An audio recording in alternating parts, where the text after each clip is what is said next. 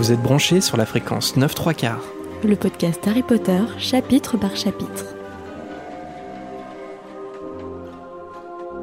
Bonjour à tous et bienvenue dans ce nouvel épisode de fréquence 9 3 quarts. Je suis Jérémy. Et je suis Marina. On vous retrouve avec beaucoup de plaisir après notre retour au dernier épisode pour poursuivre Harry Potter et le prisonnier d'Azkaban avec désormais le chapitre 9. Et oui, souvenez-vous qu'on avait laissé Poudlard en pleine panique après une terrible nouvelle. Le dangereux Sirius Black a réussi à rentrer dans l'école avant d'attaquer le tableau de la grosse dame, parce que cette dernière lui a refusé l'accès de la salle commune de Gryffondor. Voulait-il tuer Harry pour, entre guillemets, finir le travail? Mhm, Certainement, peut-être pas. Mais pour le moment, la priorité numéro une est de protéger Harry, certes, mais aussi tous les élèves parce que Sirius Black semble bien échapper à toutes les mesures de sécurité mises en place. On espère que vous êtes prêts à nous accompagner dans ce poudlard à l'ambiance lugubre, d'autant que les problèmes ne font que commencer. Que continuer plutôt. Ouais, c'est vrai. Mais rassurez-vous, si on parvient à échapper aux griffes de Black, de Rogue et des détraqueurs pendant le chapitre, on répondra comme d'habitude à quelques vous des auditeurs en fin d'émission.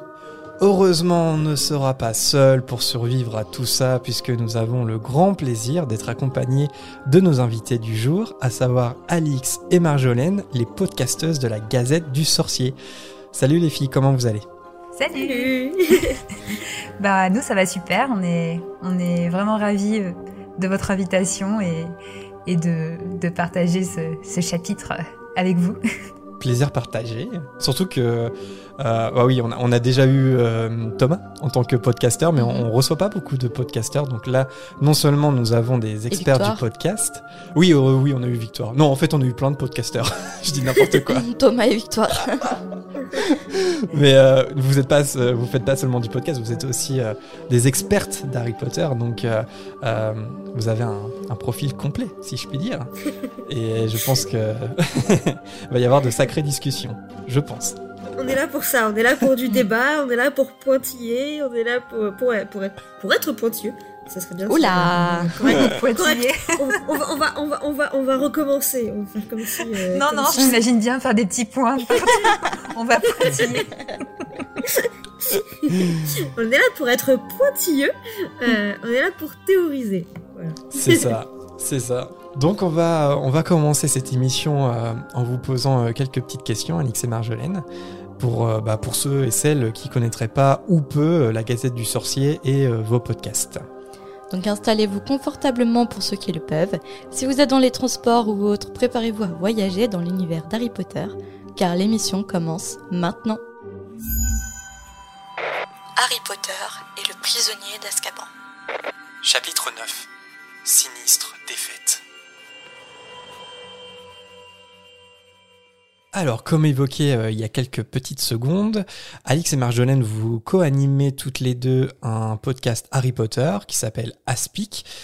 Est-ce que vous pouvez euh, présenter dans, dans les grandes lignes euh, en quoi euh, consiste euh, votre émission? Oui, alors ASPIC, donc c'est euh, un acronyme. C'est pas le même que dans les livres. Euh, pour nous, ASPIC, c'est euh, l'Académie des sorciers, un podcast intéressant et captivant. Parce qu'on est très modeste. Voilà. Et euh, en fait, on avait choisi ce nom, voilà, qu'on on appelle souvent aussi notre podcast l'Académie des sorciers, euh, puisque l'idée de ce podcast, c'est euh, d'inviter des spécialistes, donc ça peut être des chercheurs, des universitaires ou tout simplement des professionnels de différents types de métiers qui sont aussi fans d'Harry Potter ou qui même étudient Harry Potter pour en fait euh, revoir des thématiques euh, d'Harry Potter ou des ou- des thématiques ou des, des aspects de- de- du monde des sorciers à travers leur spécialité. Euh, donc voilà, c'est un podcast euh, mensuel. Et à chaque fois, on a un invité différent euh, qui nous permet de, de rentrer vraiment euh, très, très euh, en profondeur euh, dans, dans la saga, que ce soit à travers de la littérature, la mythologie, l'histoire, mais aussi la chimie, Le l'éducation. le droit, oui, oui. Ouais. euh, on, a, on a déjà euh, 25 25, épisodes. ouais, Ouais. 25 épisodes, ouais. Donc, euh, donc voilà, c'est. On s'amuse bien. Et c'est un podcast 100% serre d'aigle. Hein, euh. Voilà, c'est Ça un peut peu être que bien. des serres d'aigle. On s'est lancé en décembre 2018, voilà, donc ça va faire euh, bientôt trois ans. Et, euh, et c'est vrai qu'on a un peu cet angle de. euh, c'est un angle qu'on développe un peu avec la Gazette et qui est euh, du coup le Aspic est un peu aussi l'aboutissement de ce de cette ligne euh, de ce fil conducteur qui est euh, utiliser Harry Potter un peu comme un outil pour s'ouvrir à d'autres sujets. Euh, et donc ça nous permet, voilà, comme c'est Marjolaine, de, de parler peut-être de sujets qui n'auraient pas forcément intéressé certaines personnes au premier abord. On a parlé de, de comportement animalier, on a parlé de est-ce que le monde magique est une démocratie, de, ce genre de choses. Et, voilà, c'est vrai que ça, ça permet d'avoir des échanges assez variés. C'est, c'était Oui, c'est ça, c'est que sur la ligne. Sur la ligne éditoriale, euh, il n'y a pas vraiment de, de- de frontières euh, délimitées parce que vos, vos sujets, vous les choisissez en fonction de vos invités et de leur euh, expertise en fait, euh, mais ça peut couvrir euh, plein de, plein de thèmes euh, différents, plein d'angles d'analyse d'Harry Potter différents. Et c'est ça qui est, qui est vraiment intéressant. C'est vrai qu'on on peut se surprendre à s'intéresser, euh, je sais pas, à l'économie par exemple d'Harry Potter ou la politique parce que, parce que quelqu'un a, a travaillé sur ce sujet et est devenu vraiment euh, un expert sur ce sujet. Et, euh, euh, c'est pour ça que vraiment c'est un, podcast hyper intéressant qui, je pense, peut plaire à beaucoup de nos éditeurs si- s'ils connaissent pas, parce que beaucoup connaissent déjà, je pense. Mais ouais, c'est un plaisir de vous recevoir parce que c'est vrai que dans le podcast Harry Potter francophone, on n'est pas énorme encore, donc euh, Non. donc c'est nous on essaie de faire euh, notre euh, notre petite émission, voilà chapitre par chapitre, mais c'est super agréable de voir que bah, la Gazette du Sorcier par exemple propose du contenu original. Vos, vos émissions aussi sont, sont très très travaillées et, et les invités sont de qualité, donc vraiment chapeau pour pour ce travail. On espère que ça va continuer. Ça, vous avez commencé quand exactement Vous avez dit? Décembre 2018, c'est D'accord. le premier épisode d'Aspic. C'était ouais. Ouais. Et euh, d'ailleurs, en, en parlant de, de sujets, voilà, on a eu un, on a eu un épisode assez récent. hein, je pense que ça devait être l'épisode peut-être de juin. Mais, ouais, Mais, sur, sur les ouais, podcasts. Voilà, où on a, on Oui, a parlé, oui. euh, on a parlé de vous entre autres, mais euh, voilà, dans le cadre de euh, des, des podcasts. En fait, on a fait un- une espèce de d'épisode un peu méta où c'était un podcast qui parlait des podcasts et, euh, et du coup euh, avec une étudiante euh, en littérature qui euh, abordait euh, justement euh, le podcast en tant que dispositif littéraire et, euh, et on a abordé évidemment le cas des, des podcasts Harry Potter qui euh, relisent la saga chapitre par chapitre. Et, euh, et donc du coup évidemment au niveau francophone bah fréquence 9 3 quarts c'est c'est la référence quoi. Donc euh, c'est voilà c'est assez rigolo maintenant de du coup de rentrer euh, de ce côté là parce que on va on va être euh, honnête euh, avec Alix euh, faire un podcast de relecture chapitre par chapitre voilà, c'est ça fait partie des choses qui peuvent nous démanger aussi. Mm. Donc euh, On n'a que pas le 24 faire. heures dans une journée. on va pas le faire, mais euh, merci de nous donner l'occasion de de le faire Ouais. quand même avec vous. Ah bah, ce lancez-vous, hein, lancez-vous. Il n'y a pas de marque déposée, surtout que oui.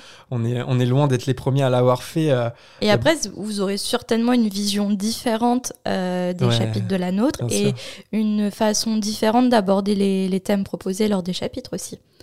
Ah oui, oui, c'est sûr. euh, C'est vrai qu'il y a, il y a Ouais. beaucoup de podcasts anglophones qui l'ont fait et Mhm. euh, bah, j'en ai, j'en ai écouté quelques-uns, pas tant que ça, parce qu'il y en a des dizaines, mais c'est vrai qu'il n'y a aucune redondance en fait. Enfin, c'est ça Mhm. qui est intéressant, c'est que chaque, euh, chaque podcast va, va traiter euh, le sujet de manière différente, que ce soit à travers un personnage, euh, d'un point de vue purement littéraire sur la, la construction de l'intrigue, etc. Donc, euh, ouais, non, il y, a- il y a de la matière, mais du coup, voilà, ça, ça nous fait euh, un, premier, un premier petit chapitre, euh, voilà. Une entrée en matière. Du coup, peut-être, ouais, c'est ça. Alors, le podcast Aspic, c'est donc un programme proposé par la Gazette du Sorcier, dont vous faites partie. Est-ce que vous pouvez nous présenter ce que l'on peut retrouver sur euh, ce que l'on peut retrouver, pardon, euh, sur la Gazette et comment on peut suivre vos actualités? Euh, donc, euh, la Gazette, c'est avant tout un, un site internet. Euh, Un pilier de la communauté Potterhead. Voilà. Euh, on, a, on a 21 ans maintenant, on est à la majorité internationale. Euh, mais donc voilà, donc c'est principalement, euh, principalement le site internet, c'est en tout cas le, carrefour, on va dire, euh, de, nos activités. Euh, mais, mais après, donc on s'est beaucoup développé sur d'autres plateformes. Donc on, a, euh, on est actif sur Facebook, sur Instagram, sur Twitter et sur, les, sur le pôle de- des podcasts et sur YouTube aussi. Et donc, bah, on traite de tout ce qui tourne autour du Wizarding World, plus ou moins. Donc, ça va être les projets, les nouvelles sorties de, de livres, les, voilà, par exemple, les tomes illustrés par Minalima qui sortent en ce moment. on va parler des, activités autour le studio tour, les parcs d'attractions, les expositions diverses et variées qui, euh, qui sont organisées euh, par, euh, par Warner Bros, la pièce de théâtre L'Enfant Maudit, et aussi beaucoup le fandom, parce que c'est quand même quelque chose bah, qui nous tient tous beaucoup à cœur, hein, sinon on ne serait pas là mhm. aujourd'hui aussi. donc on va parler aussi bien de podcast, mais de, de Wizard Rock, de Quidditch, de parodie musicale. De fanfilm de fanfilms. Euh, et voilà, les, la liste est assez longue. Euh, et c'est vrai que, bah, comme on disait, on a toujours un peu cette ligne directrice de bah, utiliser aussi Harry Potter pour, euh, pour aller plus loin. Et dans cette idée-là, on a aussi beaucoup proposé d'articles d'articles d'analyse, des voilà, d'analyse de personnages ou de, de thèmes. Qui nous aident souvent pour, pour nos épisodes. C'est l'avantage d'avoir un site internet qui a, qui a maintenant 21 euh, ans et euh, qui depuis, euh, puis même depuis dix ans, est très euh, très actif sur cette ligne éditoriale là aussi. voilà, ça donne une profondeur et puis on est on est nombreux. Hein, c'est c'est peut-être qu'on s'en rend pas compte de, du côté des lecteurs, etc. Mais on est quand même une équipe assez nombreuse. On doit être une trentaine à faire vraiment vivre le, le site internet, même plus des gens avec des gens qui gravitent et qui qui participent ponctuellement. Mais ça fait vraiment beaucoup de monde et et une plateforme que tu n'as pas mentionné, Alix, c'est Twitch, euh, sur lequel on est, on est actif. Hein, tout, mm. il y a au moins un live par semaine, euh, des fois plus. Euh, pareil, qui, qui, peut être sur les jeux vidéo, évidemment, mais aussi des lives de discussion, de présentation d'objets, de produits dérivés, de, juste pour discuter de, de, choses qu'on a, qu'on a pu faire, de reportages, etc. Donc, voilà, et oui, vous avez l'occasion de faire beaucoup de reportages de terrain aussi. C'est très intéressant. Bah, là, on est très content d'avoir pu reprendre, parce que c'est vrai que là, avec euh, après bah, un an et demi de euh, confinement, semi-confinement, couvre-feu, euh, on était un peu, bah, un peu limité, on va dire. Il se passait plus grand-chose. Et puis là, depuis début septembre, on a pu faire à nouveau pas mal de nouveaux reportages, etc. on a aussi le plaisir de retourner en convention, parce que c'est aussi quelque chose qu'on fait et qui nous tient beaucoup à cœur, c'est d'aller sur le terrain que ce soit sur des festivals, euh, des festivals un peu geeks, euh, des festivals de, littérature comme, euh, comme les Imaginales, un festival qui nous tient beaucoup à cœur puisque c'est le, le lieu de naissance de Aspic. voilà. Ah. C'était le coup de foudre créatif entre deux serres d'aigle. moi, visite, en gros, moi, visiteuse qui ne faisait pas encore partie de la Gazette, qui vient visiter le, le festival et qui, vient voir les gens euh, sur, le, sur, le, sur le, le, stand de la Gazette et euh, on commence à papoter et je discute avec Alix et euh, de fil en aiguille, je dis que j'aime beaucoup les podcasts. Il dit oh moi aussi je suis pas intéressée par les podcasts et là bim ah mais on se rend compte qu'on avait la même idée. Vous êtes rencontrés là-bas, ok. C'est ça. Voilà. Et du coup c'est comme ça qu'on a, on a on, recrute sur les festivals aussi voilà donc c'est comme ça qu'on Venez. l'équipe. Euh, et, oui, c'est quelque chose qui nous tient beaucoup à cœur aussi de proposer euh, des animations, des discussions, des tables rondes. Euh, on a des, jeux un peu, un peu fun aussi. on a créé Une famille en galion, donc qui est l'adaptation sorcière de Une famille en or, ce genre de choses. Voilà, c'est on, essaie toujours de se diversifier. et on a une très impressionnante ludothèque de, de, jeux Harry Potter sous licence, enfin une licence Harry Potter. outre les jeux qu'on crée nous-mêmes, on a aussi accumulé euh, au, fil des, fil des années euh, une belle collection et parce qu'il y a pas mal de gens à la Gazette qui sont bien branchés jeux aussi, donc euh, voilà, c'est donne l'occasion de jouer en convention aussi. c'est vrai que plus le temps passe, plus plus on vous connaît en fait la Gazette parce que c'est vrai que vous êtes presque un incontournable en fait hein, de, de, de, ce type de festival. Et vous avez de l'expérience et puis on parlait des articles. C'est vrai que quand on fait des recherches très vite sur internet on, on tombe sur des euh, articles d'analyse mm. euh, de, la Gazette du Sorcier. Donc c'est pour ça on disait pilier mais c'est vrai hein, vous êtes vraiment euh, enfin la Gazette du Sorcier le projet dans, dans sa dans, dans, dans, sa globalité et c'est vraiment devenu un pilier du fandom francophone d'Harry Potter ça c'est ça c'est certain. Et puis bah on espère vous voir euh, en vrai dans un prochain événement. Nous, c'est pas encore prévu encore de, de, se déplacer, mais on espère pouvoir le faire assez, assez rapidement. Et puis, bah, à l'époque du podcast, on s'était déjà vu. les auditeurs auront peut-être reconnu la voix d'Alix j'avais fait la chronique de la Gazette en live sur le ah podcast. J'étais trop contente. J'étais ravie. On avait fait d'ailleurs aussi une partie de assez euh, d'anthologie de ah oui. Ah bah, attends, euh, d'ailleurs je me souviens plus. Est-ce que tout. Ouais, c'était sur YouTube, il me Mais c'était euh, lors d'un bal des sorciers Oui, oui, c'était au bal des sorciers, ouais. De 2018, je euh, 2000, oui, c'est ça, 2018. Mm. Ah, il était trop bien sûr. Et, euh, et, et, oui, oui, c'était une partie de Limite Limite qui était pour le coup limite limite. c'est ça. C'est votre, c'était, c'est le jeu limite limite Harry Potter créé par la Gazette du Sorcier. C'est ça. Voilà, du coup, ça, voilà, ça donne un exemple de, de jeu qu'on a créé pour, pour, faire des émissions moins de, interdit moins de minutes. Voilà, pour euh, c'est pas forcément le premier à tester dans un cadre familial. Voilà. Et ce jeu, se faire de ma part, vous le laissez en libre téléchargement, c'est ça? C'est ça. Alors c'est possible de ouais, c'est possible de télécharger les cartes et on a aussi en fait une plateforme en ligne. Vous pouvez jouer directement en ligne avec vos ah, amis aussi. Euh, alors là, il y a eu quelques petits soucis techniques ces derniers temps. Euh, faut voir s'il est revenu. Mais en tout cas, oui, sauf soucis techniques, vous pouvez jouer en ligne et du coup, si vous n'avez pas de gens avec qui jouer euh, sous la main en physique, euh, voilà, le confinement nous a appris à jouer à distance aussi. oui. c'est voilà, c'est aussi une possibilité. Et oui, et pour euh, terminer cette petite interview introductive, est-ce que d'un point de vue un peu plus personnel sur, sur vous, est-ce que vous pouvez partager avec nous et les auditeurs comment vous avez découvert Harry Potter? Parce qu'on le voit avec la Gazette que vous êtes très active. Et justement, donc, ça, ça, a été quoi l'origine en fait de votre passion pour euh, Harry Potter? Quand est-ce que ça a commencé? Et puis aujourd'hui, avec la Gazette du Sorcier ou même en dehors, ça, euh, quelle est la place que prend votre passion euh, dans votre vie d'adulte d'aujourd'hui?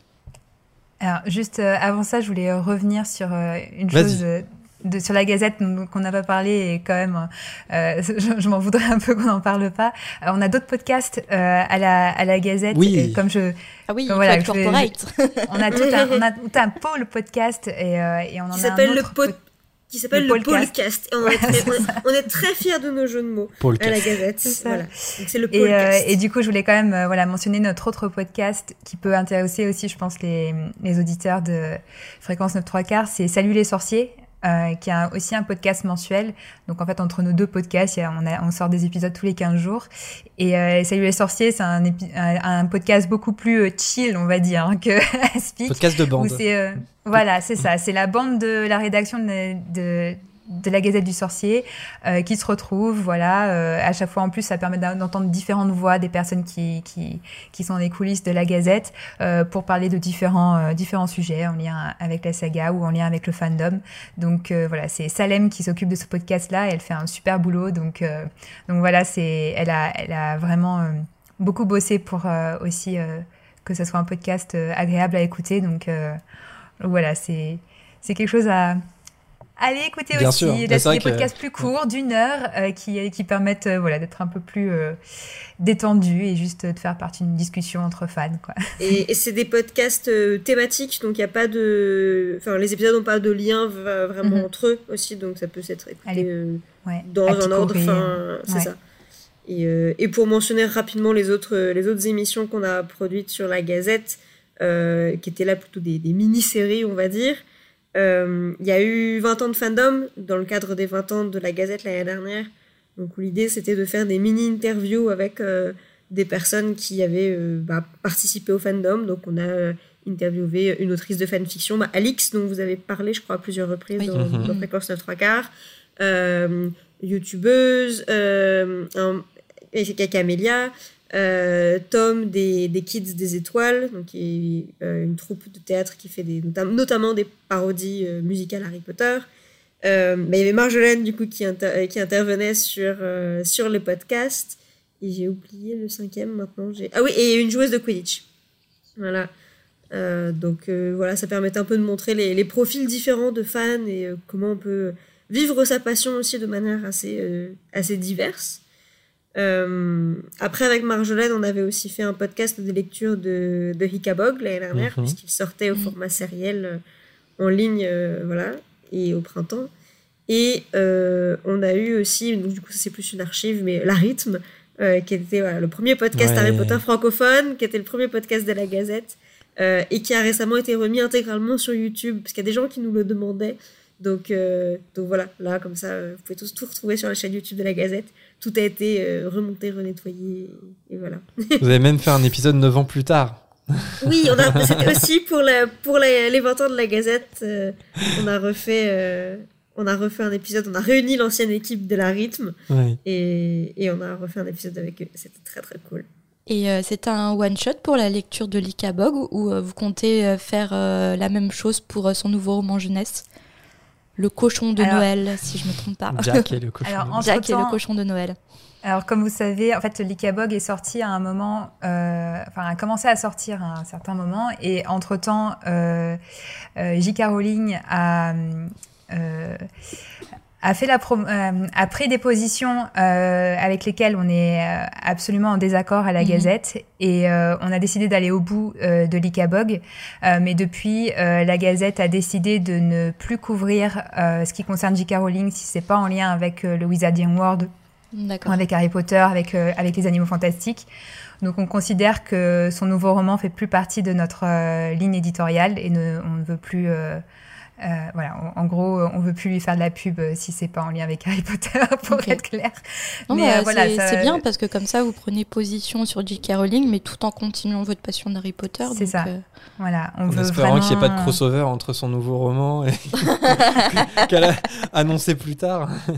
ah, mais bah, ça, Harry Potter dans Cormoran Strike. Ah on se posera la question à ce moment-là, mais c'est vrai que voilà, on voulait on voulait quand même que la Gazette ait une position claire et c'était très important pour, euh, pour nous en interne et pour euh, certaines des personnes qui nous suivent, euh, qui se sentent blessées par les positions que la position qu'a J.K. Rowling et les propos blessants et dangereux qu'elle a eus pour pour la, communauté transphobe, pour la communauté trans.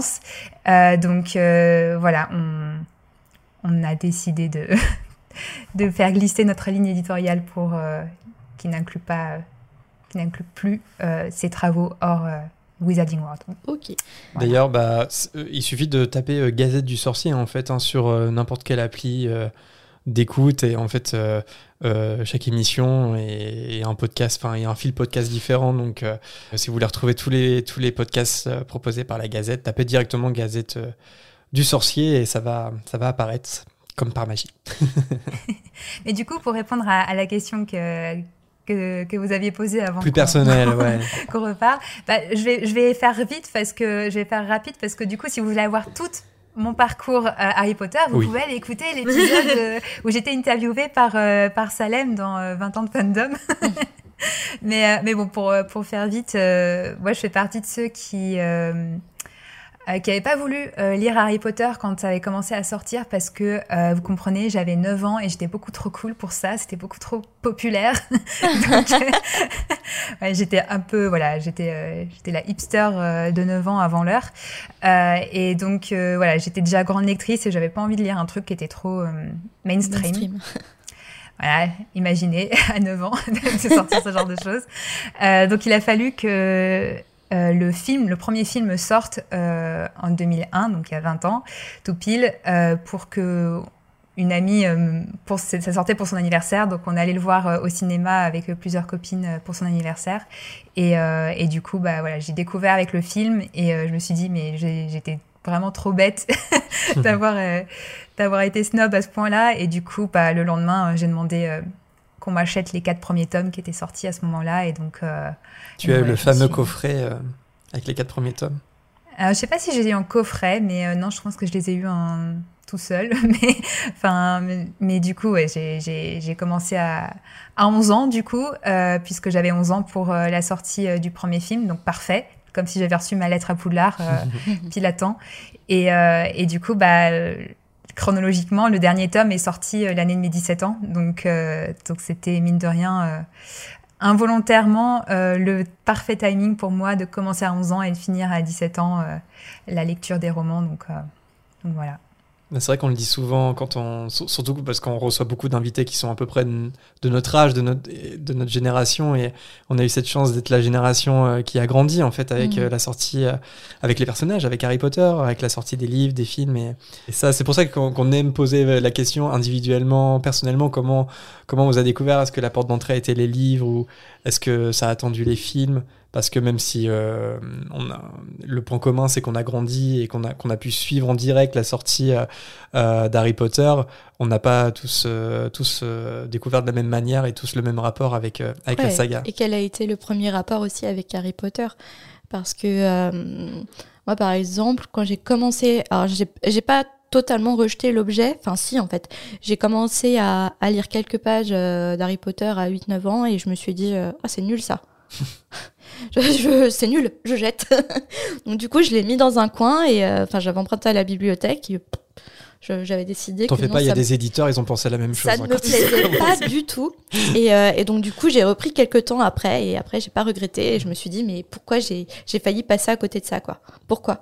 Je sais pas ce qui m'a pris. Et Marjolaine, t'as pas ce, ce, ce, petit regret de pas avoir découvert Harry Potter avant de, de voir le film? Parce que moi, j'ai ce regret personnellement.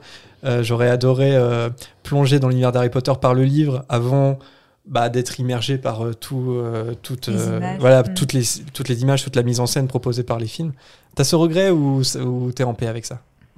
Non, j'ai jamais eu trop ce regret. je suis pas non plus tant que ça une puriste de, de la lecture qui, qui, considère que voilà il faut absolument que l'imaginaire soit absolument intact quand on commence mhm. à lire un livre. Moi, ça m'arrive assez souvent de me mettre dans des sagas littéraires grâce à, un début, à une adaptation, que ce soit en, série ou en film. Donc, euh, si j'avais ce regret à chaque fois, euh, voilà, je regretterais pour Le Seigneur des Anneaux, je regretterais pour Game of Thrones, je regretterais pour plein de plein de séries littéraires.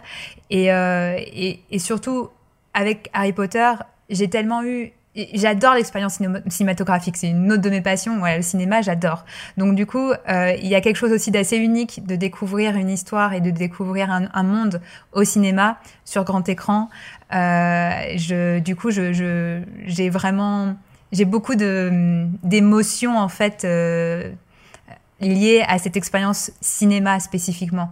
Donc je considère pas forcément que euh, d'avoir raté quelque chose en n'ayant pas euh, lu le livre avant. Euh, c'était c'était une, expérience très forte de, de mmh. découvrir les images et j'ai vraiment j'ai vraiment imprimé dans ma mémoire ce moment où Dumbledore apparaît à l'écran et enfin c'est vraiment quelque chose de, de, de, très très fort quoi et du coup et je suis tombée amoureuse de cet univers à ce plan-là, mmh. vraiment. C'était, il m'a pas fallu euh, plus que ces cinq secondes-là, quoi. Donc, euh, donc euh, c'est et le livre, ça m'aurait pas fait le même. oui, c'est une émotion que, aussi, une, émotion que, une émotion que pouvait provoquer qu'un film, en fait. voilà. non, non, je vois ce que tu veux dire. et toi, Alix, c'est ta porte d'entrée dans le monde d'Harry Potter. Comment ça s'est fait? Moi, c'était les livres. C'était euh, c'était en primaire. Euh, du coup, j'avais 7 ans. J'étais déjà une grosse lectrice. Pour le coup, j'ai, enfin, ça a toujours été. Euh, mes parents étaient toujours mes jouets préférés, c'est mes livres. Euh, mais et du coup, ça a été prêté par par une copine. Et du coup, c'est rigolo parce que j'ai eu un peu le même ressenti que Marina. C'est-à-dire que elle me parlait de Harry Potter, Harry Potter, Harry Potter, Harry Potter. J'ai ouvert le livre, j'ai regardé un peu et je dis Oh, mais ils disent tout le temps Harry, juste tout pour Harry, c'est nul. Pourquoi tout le temps Harry la, la, réaction débile que tu as à 7 ans, hein, bien sûr, que tout à fait sensée. Et donc, je l'ai refermé et puis, euh, et puis je l'ai rouvert pas longtemps après. Et, euh, et là, j'ai vraiment accroché, je l'ai dévoré. Euh, et, et, là, du coup, j'ai pas attendu qu'elle me prête le, tome 2 et 3. Euh, on est directement les, les acheter avec, avec mes parents. Mais, mais ce qui est assez amusant sur le, le ressenti et sur l'imaginaire, c'est que, donc du coup, j'ai, quand j'ai vu le premier film, j'avais déjà lu les quatre premiers. Euh, j'attendais le j'attendais le 5 je le relisais en attendant encore et encore et, et par contre euh, peut-être parce que bah, j'étais enfin voilà j'étais assez jeune donc j'avais 8 ans quand le quand le film est sorti le premier et du coup il y a pas mal de choses où euh, bah, les noms anglophones j'étais pas très habituée. Donc j'avais un peu refait les trucs à ma sauce dans ma tête. Donc Ron, c'était rond. Comme beaucoup de gens à l'époque. Ça, paraît ça Non, paraît ridicule aujourd'hui, quand on a... Enfin, pour les gens qui ont grandi avec les films. Mais euh, quand on a 7 ans, qu'on te répète à l'école que O et N, ça fait on, et que... euh, et que t'as un livre avec un personnage qui s'appelle comme ça et que tu connais pas l'anglais, bah du coup, euh, pour toi, il s'appelle Ron. Euh, McGonagall, c'était trop long, donc je disais McDonald. Euh, Il y, il y avait des trucs comme ça, et et il y avait juste des, des, des choses où, enfin, en fait, j'imaginais les trucs comme j'en avais envie. Donc pour moi, Dumbledore, il avait les cheveux noirs, il avait pas les Hmm. cheveux blancs. Je, c'est, voilà, voilà, mon, imaginaire l'avait Mm. projeté comme ça, alors que pour le coup, il y a une description très, euh, très précise. Et et il y a beaucoup de choses comme ça où je me suis rendu compte après coup, euh, en les relisant, après avoir vu le premier film, que bah oui, en fait, c'était bien comme ça que c'était décrit, mais que je les avais pas du tout, mais alors pas du tout imaginé comme ça, euh, parce que, bah, voilà, parce que mon imaginaire ne s'était pas limité à la petite phrase de description. voilà, c'était. Et du coup, c'était un peu le truc. Ah, mais c'est à ça qu'il ressemble. Ah, c'est quoi ce truc? Mais, mais Ah, aujourd'hui, cool. Mais aujourd'hui, quand tu les relis, euh, là pour le coup, tu vois euh, l'image euh, des acteurs dans, où tu continues à avoir ton imagination de ta première lecture? Alors, je pense pas que j'ai l'imagination de la première lecture parce que euh, rien que le fait d'avoir bah, lu les autres tomes ensuite, ça a continué, ça a contribué aussi à, à changer la perception Mhm. des personnages, etc. Il y a quand même quelques personnages qui sont assez proches de ma vision. Je pense que McGonagall, typiquement, c'est Ouais, c'est hein, un de- personnage que voilà, mais euh, mais il y a beaucoup de personnages que que oui, j'imagine pas du tout comme les acteurs. Mm. Et et il y a un truc qui est assez particulier, c'est que en les relisant maintenant euh, à un âge où bah, j'ai plus du tout l'âge d'être à l'école ou enfin voilà, j'ai pas l'impression de lire un récit de personnage qui a 11, 12, 13 ans. J'ai toujours l'impression en fait qu'on parle de personnages qui ont mon âge parce que j'ai grandi vraiment, enfin j'ai vraiment cette sensation de bah c'est ils pourraient être des copains de classe et donc en fait j'ai un peu l'impression quand je relis de bah, de relire des aventures que je pourrais avoir eu avec des copains de classe en fait. Et, et donc j'ai pas du tout l'impression de lire un truc enfant d'un petit garçon qui a 11 ans ou quoi et il y a plus du tout cette euh, cette frontière qui se crée au niveau de l'âge ou quoi que ce soit. Euh, mais, mais du coup, non, je suis assez détachée pour le coup de l'imaginaire, euh, je pense, des, des, des films par rapport à ça. Euh, Mais par rapport à ça, je pense qu'il y a aussi le fait d'être. euh, Enfin, quand on est dans le fandom, qu'on voit toutes les créations de, de, de fans, que ce soit euh, dans la fanfiction, dans les fanarts, dans les, dans les fanfilms, etc. Donc plein de réinterprétations, etc. Je pense qu'on a toutes ces couches euh, de d'interprétations différentes qui font que bah, les films sont, sont maintenant, effectivement, forcément, c'est un- une référence visuelle qui est la plus dominante, on va dire, mais c'est plus la seule, quoi. Enfin, moi, j'ai vraiment pas de souci, pareil, à, à relire le, le livre et, et tout d'un coup, je me rends compte que dans ma tête, c'est c'est en fait un fan art de, de je sais pas, euh, que j'ai aucun souci à relire, à relire la saga, par exemple, en imaginant euh, Hermione Noire, même si c'était pas le cas euh, quand je le, je le lisais quand j'étais gamine, euh, parce que forcément, je me voyais moi dans Hermione. Mais, euh, mais du coup, c'est, euh, enfin, là, j'ai aucun souci. Et maintenant, même Harry, je le vois vraiment métis. Euh, pour, pour le coup, je le vois vraiment plus une image de métis dans ma tête que- qu'une image euh, que Daniel Radcliffe, quoi, par exemple. Et pour ça, je trouve que les, les éditions illustrées de Jim Kay ont fait du bien euh, à leur publication parce qu'il s'est vraiment détaché euh, de, de- des films. Et euh, en réinterprétant à sa manière les, personnages. Alors, Harry n'est pas, euh, pas métis et Hermione n'est pas noire, mais, mais n'empêche que les physiques sont quand même très différents que ce qu'ont proposé euh, les castings des films. Et, euh, et, je- et je trouve que ça a fait du bien à l'imaginaire collectif, en fait, parce que, parce que tout le monde les a vus, ces livres, tout le monde les a vus au moins passer, au moins la couverture. Et ça, c'était, euh, c'est intéressant ce qui se passait à ce moment-là, parce que l'air de rien, les films commencent à prendre de l'âge. Peut-être même que plus tard, on aura un autre. D'autres films, euh, je sais pas, une série télé un jour qui va euh, retravailler euh, l'univers collectif comme ça des, des livres. Moi, je suis sûr que ça va arriver. Peut-être pas maintenant, mais je suis sûr que dans quelques années, il y aura peut-être une série ou quelque chose comme ça. Et je pense que ça fera du bien encore une fois parce que c'est vrai que pour l'imaginaire, c'est bien de, de comment dire, de pas avoir seulement une référence dominante, mais d'en avoir plusieurs. Et comme tu dis, le fandom, pour le coup, c'est c'est c'est d'une grande richesse pour ça. Ouais. Et là, par exemple, là, dans, le, dans, l'épisode, dans le, le chapitre qu'on va discuter, euh, on a Rogue, du coup. Et euh, moi, à chaque fois que je retourne dans le livre, euh, je me rends compte à quel point le Rogue que j'ai dans ma tête et le Rogue des livres est différent de, d'Alan Rickman, en fait. Ah, alors ça, c'est là- étonnant, parce qu'il n'y en a pas beaucoup, je pense. Ben, enfin, pour moi, c'est, enfin, Alan Rickman, je l'adore. Enfin, je trouve que c'est un excellent, excellent rogue. Alors là, il y a aucun problème pour dire ça, mais euh, mais il est différent du, du rogue des livres. Et le rogue des livres, il est, euh, bon, on va en reparler aujourd'hui, mais euh, il est, il est bien plus euh, Ah oui. euh, mauvais et euh, beaucoup moins. euh, euh, Classe. Alan Rickman, il a ce côté un peu, pas doucereux, mais ce côté un peu euh, très calme, très euh, égal, et du coup, euh, et, et qui est pas du tout, enfin, il est pas du tout calme, Rock, dans les, dans les livres. Tu le tu l'imagines euh, pas dépasser les bornes Alan Rickman, alors que Rogue C'est ça, le voilà. fait Alors en que le continu Rock, ouais. dans les livres. Ah ouais, ouais, c'est ça. ouais. Et qui montre qu'il est furieux, et, alors que euh, Alan Rickman, non, quoi, c'est euh, poker face. Mais sur, sur la question des illustrations, ce que je trouve intéressant, et notamment pour le cas de Rogue, pour le coup, alors ça pourrait vaguement ressembler à Alan Rickman, mais je sais pas si vous vous souvenez des Ah, la version de Jim Carrey, ouais, est quand pré- même différente. ouais. pré- non, non, mais pré-film. Les, Ouais. les- vraiment les versions avant les films, Oui, oui, oui. les premiers dessins vraiment années 2000, où il y a cette image de Rogue avec, euh, cette, avec la salle de potions et le, le chaudron, enfin qui a, qui a beaucoup été utilisé dans les jeux euh, qui sont sortis à l'époque ou quoi, mais où Rogue a vraiment un air méchant. Et, et pour le coup, je pense que quand je relis les livres, c'est vraiment cette image-là qui me revient en tête, et ce design-là particulièrement.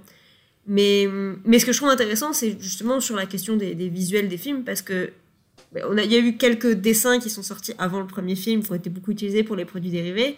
Pendant très longtemps, on a eu l'image des films.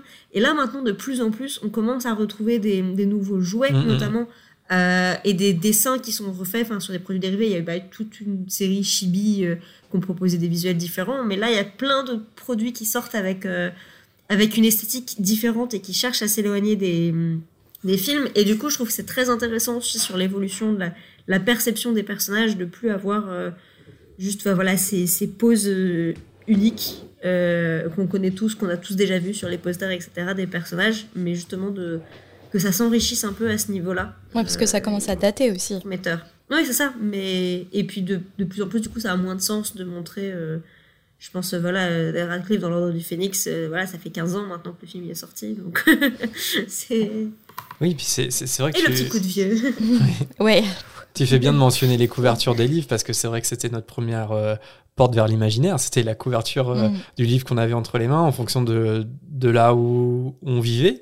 Donc, euh, et ça, c'est super intéressant. C'est, je, je suis persuadé que les couvertures, par exemple, les couvertures de Gotting en France nous ont inspiré forcément parce que c'est la première chose qu'on voyait, c'était la couverture, c'était son interprétation euh, visuelle des personnages. Mais en, en Allemagne, aux Pays-Bas, en Italie, c'était pas la même, euh, c'était pas la même interprétation. Donc, euh, ouais, ça c'est, ça c'est intéressant de, savoir euh, à quel point euh, les lecteurs pré-film ont été influencés par euh, par les couvertures, par exemple, les illustrations. euh, Aujourd'hui, c'est un petit peu plus. euh, c'est bien parce que c'est riche, quoi. On a les films et puis pas que. Enfin, il n'y a pas que euh, les, les illustrations des livres, les films. On a le fandom qui a pris le pas là-dessus avec beaucoup de fan art, notamment. Et aujourd'hui, c'est un peu à nous de choisir, en fait, de choisir nos préférences, nos affinités par rapport à tout ce qui existe. Mais à l'époque, quand il n'y avait pas les films, on avait juste la couverture de, de, de notre livre, quoi. Et, Et justement, en parlant de préférence, transition de fou. Oh Est-ce quelle que- podcasteuse. Eh ouais, eh, attention, c'est un métier, quoi. si vous deviez choisir un livre, un film et un personnage. Donc pour votre maison, on sait, vous êtes Serre d'Aigle. je suis, je me sens seule là. Je suis Gryffondor. Si- Est-ce que vous arriverez à choisir, arriveriez à choisir un livre, un film, un personnage préféré? Oui. Oui. Parce que des Sans fois, ça pose problème à certains Parce de que nos invités. parfois, ouais, c'est compliqué de, de répondre. Non, non, mais c'est que j'ai pas, enfin, je j'ai pas vraiment de doute là sur mon tome préféré. euh, c'est le prisonnier d'Azkaban, donc ça Ah. tombe bien. Ça tombe bien. Ouais. Et euh, ça a toujours été le prisonnier d'Azkaban. Et, euh, et on parlait de notre parcours de fan. euh, une des étapes dans mon parcours de fan, ça a été de commencer à, à collectionner les éditions du prisonnier d'Azkaban. Euh, on parlait des différentes couvertures. Euh, donc j'ai plus d'une quarantaine maintenant d'éditions différentes euh, du, du prisonnier d'Azkaban, donc de partout dans le monde, et puis aussi toutes les éditions différentes qu'il y a eu, toutes les couvertures différentes qu'il y a eu en français, en anglais. Et donc ouais, niveau livre, pas de doute, c'est le prisonnier d'Azkaban. niveau film aussi, même si euh, j'étais déjà tellement fan de ce tome-là que quand la première fois je l'ai vu au cinéma, je l'avais relu juste avant et j'en suis sortie euh, pas contente. Euh, parce qu'il manquait trop de choses. Euh, ben voilà, j'avais 13 ans. Euh, c'était là maintenant, je, je l'apprécie. J'ai plus jamais refait l'erreur de relire euh, le livre juste avant de voir le film, parce que j'ai après appris que c'était bien deux choses différentes et que je pouvais les apprécier autant de manière différente. mais voilà, avec le recul, c'est celui que j'ai le plus de plaisir à revoir, que je trouve cinématographiquement le plus beau. Euh, même si j'aime beaucoup, bon, le premier, il a un sens particulier, on en a parlé, euh, mais euh, j'aime beaucoup le. Je sais que c'est pas un choix courant, mais j'aime beaucoup en film Le Prince de sang mêlé. je trouve qu'il a une ambiance, alors même s'il y a des scènes cringe au possible, mais il a une ambiance qui est très qui correspond bien à ce que j'ai ressenti en lisant le livre. donc, donc ouais, j'aime beaucoup aussi celui-là. Pourquoi tu as un attachement particulier aux prisonniers d'Azkaban? Qu'est-ce qui te plaît le plus euh, dans ce tome? Alors, c'est lié aussi à mon personnage préféré. Ah. Parce que mon personnage préféré, c'est Rémus Lupin. Euh, et euh, du coup, forcément, quand quand c'est le Rémus, le personnage préféré, forcément, bah, le prisonnier d'Azkaban, c'est celui où mm. il est le plus présent. Mais après, c'est par... sinon, il y a vraiment tout ce côté mystère qui est, je trouve, Enfin, c'est vraiment le mystère qui se découle dans ce livre-là. Euh, il est vraiment, vraiment captivant, je trouve. C'est, ça reste. Et c'est vraiment un livre un peu de transition. On commence à y avoir des choses beaucoup plus sombres, euh, et mais en même temps euh, qui reste dans une intrigue assez complète sur le, le, roman en fait dans ce livre. C'est pour ça que j'arrive facilement à le retirer de le reste de la saga, même si forcément c'est lié à ce qui se passe avant et ce qui va se passer après. Mais il a quand même ce côté un peu complet. Et euh, ouais, j'adore les maraudeurs, donc euh, forcément, ça, euh, c'est celui-là qui me qui m'accroche le plus pour ça. Mais puis puis ouais, c'est plein de petites choses. on voit Préolard, on voit pour la première fois. on a et puis on a des thématiques hyper hyper profondes sur bah, euh, avec les détraqueurs, sur la dépression, sur euh, le traumatisme euh, et le patronus, qui est vraiment une image hyper, hyper belle. donc, ouais, c'est des choses qui, je pense, m'ont parlé personnellement à différents moments de ma vie qui font qu'à chaque fois que je le relis, bah, je retrouve toujours quelque chose qui résonne particulièrement. Quoi. Et toi, Alix? Alors, mon, mon, film préféré, je vais commencer par ça parce qu'il y a zéro doute, c'est le premier. Euh, même si je crois que j'en on avait déjà discuté dans le podcast, mais je suis certainement assez peu. Euh, je suis finalement assez peu attachée au film. Alors en fait, enfin, j'ai adoré. Euh, j'ai suivi les sorties avec énormément de passion. Je guettais la moindre interview des acteurs et j'ai été. Enfin, c'est vraiment quelque chose qui a rythmé mon adolescence. et voilà, il y avait un peu, c'était un peu, bah, un coup il y avait un film qui sortait, un coup il y avait un livre, et donc je suis vraiment, ça évoque beaucoup de très bons souvenirs et beaucoup de nostalgie. Euh, mais autant j'aime beaucoup revoir le premier et il y, a, la découverte du monde magique. Je trouve qu'il y a, ce côté très contemplatif en fait qui me plaît beaucoup, très attendrissant.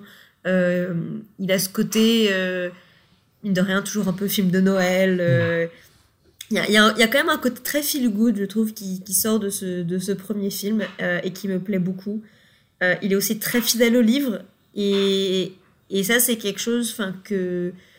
Alors, je, comprends qu'il y avait. Euh, que, il y a des gens qui sont moins attachés aux deux premiers de Chris Columbus parce que d'un point de vue purement cinématographique, il a peut-être pris moins de, de risques euh, je sais pas, sur le montage, sur la, enfin, par rapport à ce qu'a fait derrière euh, Quaron. mais, mais pour moi, il a fait ce qui était le plus important en tant que personne qui appréciait l'univers, c'était vraiment rendre hommage à l'univers. Et, du coup, c'est. Oui, pour moi, il y, a vraiment, y a vraiment quelque chose de très, euh, de très nostalgique par rapport à, ce film. Euh, et, et, ceux d'après, en fait, euh, à partir de Prison d'Azkaban, j'ai beaucoup, beaucoup de mal parce que je trouve que on, perd beaucoup ce côté-là. Ça devient très décousu. J'ai, en fait, j'ai jamais accroché au changement d'esthétique quasiment euh, qui vient à chaque film. Euh, euh, j'aurais aimé plus de continuité et, et je trouve que on prend pas forcément justice aux intrigues. Et, et justement, enfin, Mais mon livre préféré pendant très très longtemps, c'était Harry Potter et l'Ordre du Phénix. Euh, de plus en plus, ça a tendance à revenir sur la Coupe de Feu, qui était, euh, qui était mon préféré au début. Euh, pour la, la, complexité des intrigues, où je trouve que enfin, la, Coupe de Feu, d'un point de vue écriture, il y a, vraiment quelque chose de très, de très travaillé, de très. Enfin, il y a, y, a, y a tellement d'intrigues, de sous-intrigues qui sont extrêmement bien amenées avec euh, ce côté un peu intrigue policière, avec euh, qui a mis le nom de Harry dans la coupe, euh, l'intrigue du tournoi des trois sorciers, l'ouverture à l'international, la découverte de... Enfin, je pense que la, la, scène de la Coupe du Monde de Quidditch, et notamment du camping de la Coupe du Monde de Quidditch, est une de mes scènes préférées de toute la saga, qui est juste, juste drôle, en fait, juste légère et, et fun, et et ça montre tout le côté complètement des fois absurde du, du, monde magique. Mais du coup c'est exactement ce que ce que j'aime euh, voilà avec un gros big up à Archie et ses robes de nuit à fleurs voilà forever mon, mon personnage tertiaire préféré euh, mais voilà et donc et, et ça c'est quelque chose que j'ai jamais retrouvé dans les films où je trouve que en fait tous les films sont redevenus très vite parce que avait, pouvait pas tout faire en 2h30 on, garde juste la partie euh, Harry versus Voldemort et tout le reste passe un peu trop à la trappe. Et, et ça, c'est quelque chose qui, enfin, pour moi, jamais vraiment fonctionné. Donc, euh, donc voilà. Mais du coup, je pense que ouais, le livre préféré, ça serait Entre la Coupe de Feu et l'Ordre du Félix. Ça, ça change un peu en fonction des jours. Euh, et ton personnage? Et le personnage, euh, je pense que, enfin, J'aime vraiment beaucoup Hermione. Je pense que ça a été mon premier vraiment coup de cœur de personnage en, en littérature. Euh, bah, comme Marjolaine, enfin, petite Hermione, c'était, c'était moi. Et voir une petite fille avec euh, euh les cheveux tout ébouriffés, toute frisée, qui était un peu pas toujours bien dans sa peau, qui, adorait, qui adorait lire, qui avait un peu ce syndrome de, enfin, voilà, de première de la classe et qui avait envie de bien faire. Et, ou quoi. Enfin, c'est quelque chose dans lequel je me suis énormément retrouvée et, et que ça a vraiment été un, un, personnage qui a changé, je pense, beaucoup de choses, qui m'a qui m'a beaucoup construite en tant que en tant qu'ado et, et, voilà. Donc euh, il y a beaucoup d'autres personnages qui m'ont touché et que j'aime beaucoup, mais je pense que c'est celui-là qui m'a le plus ouais, qui a, qui a, eu le plus grand impact sur moi, mmh. on va dire.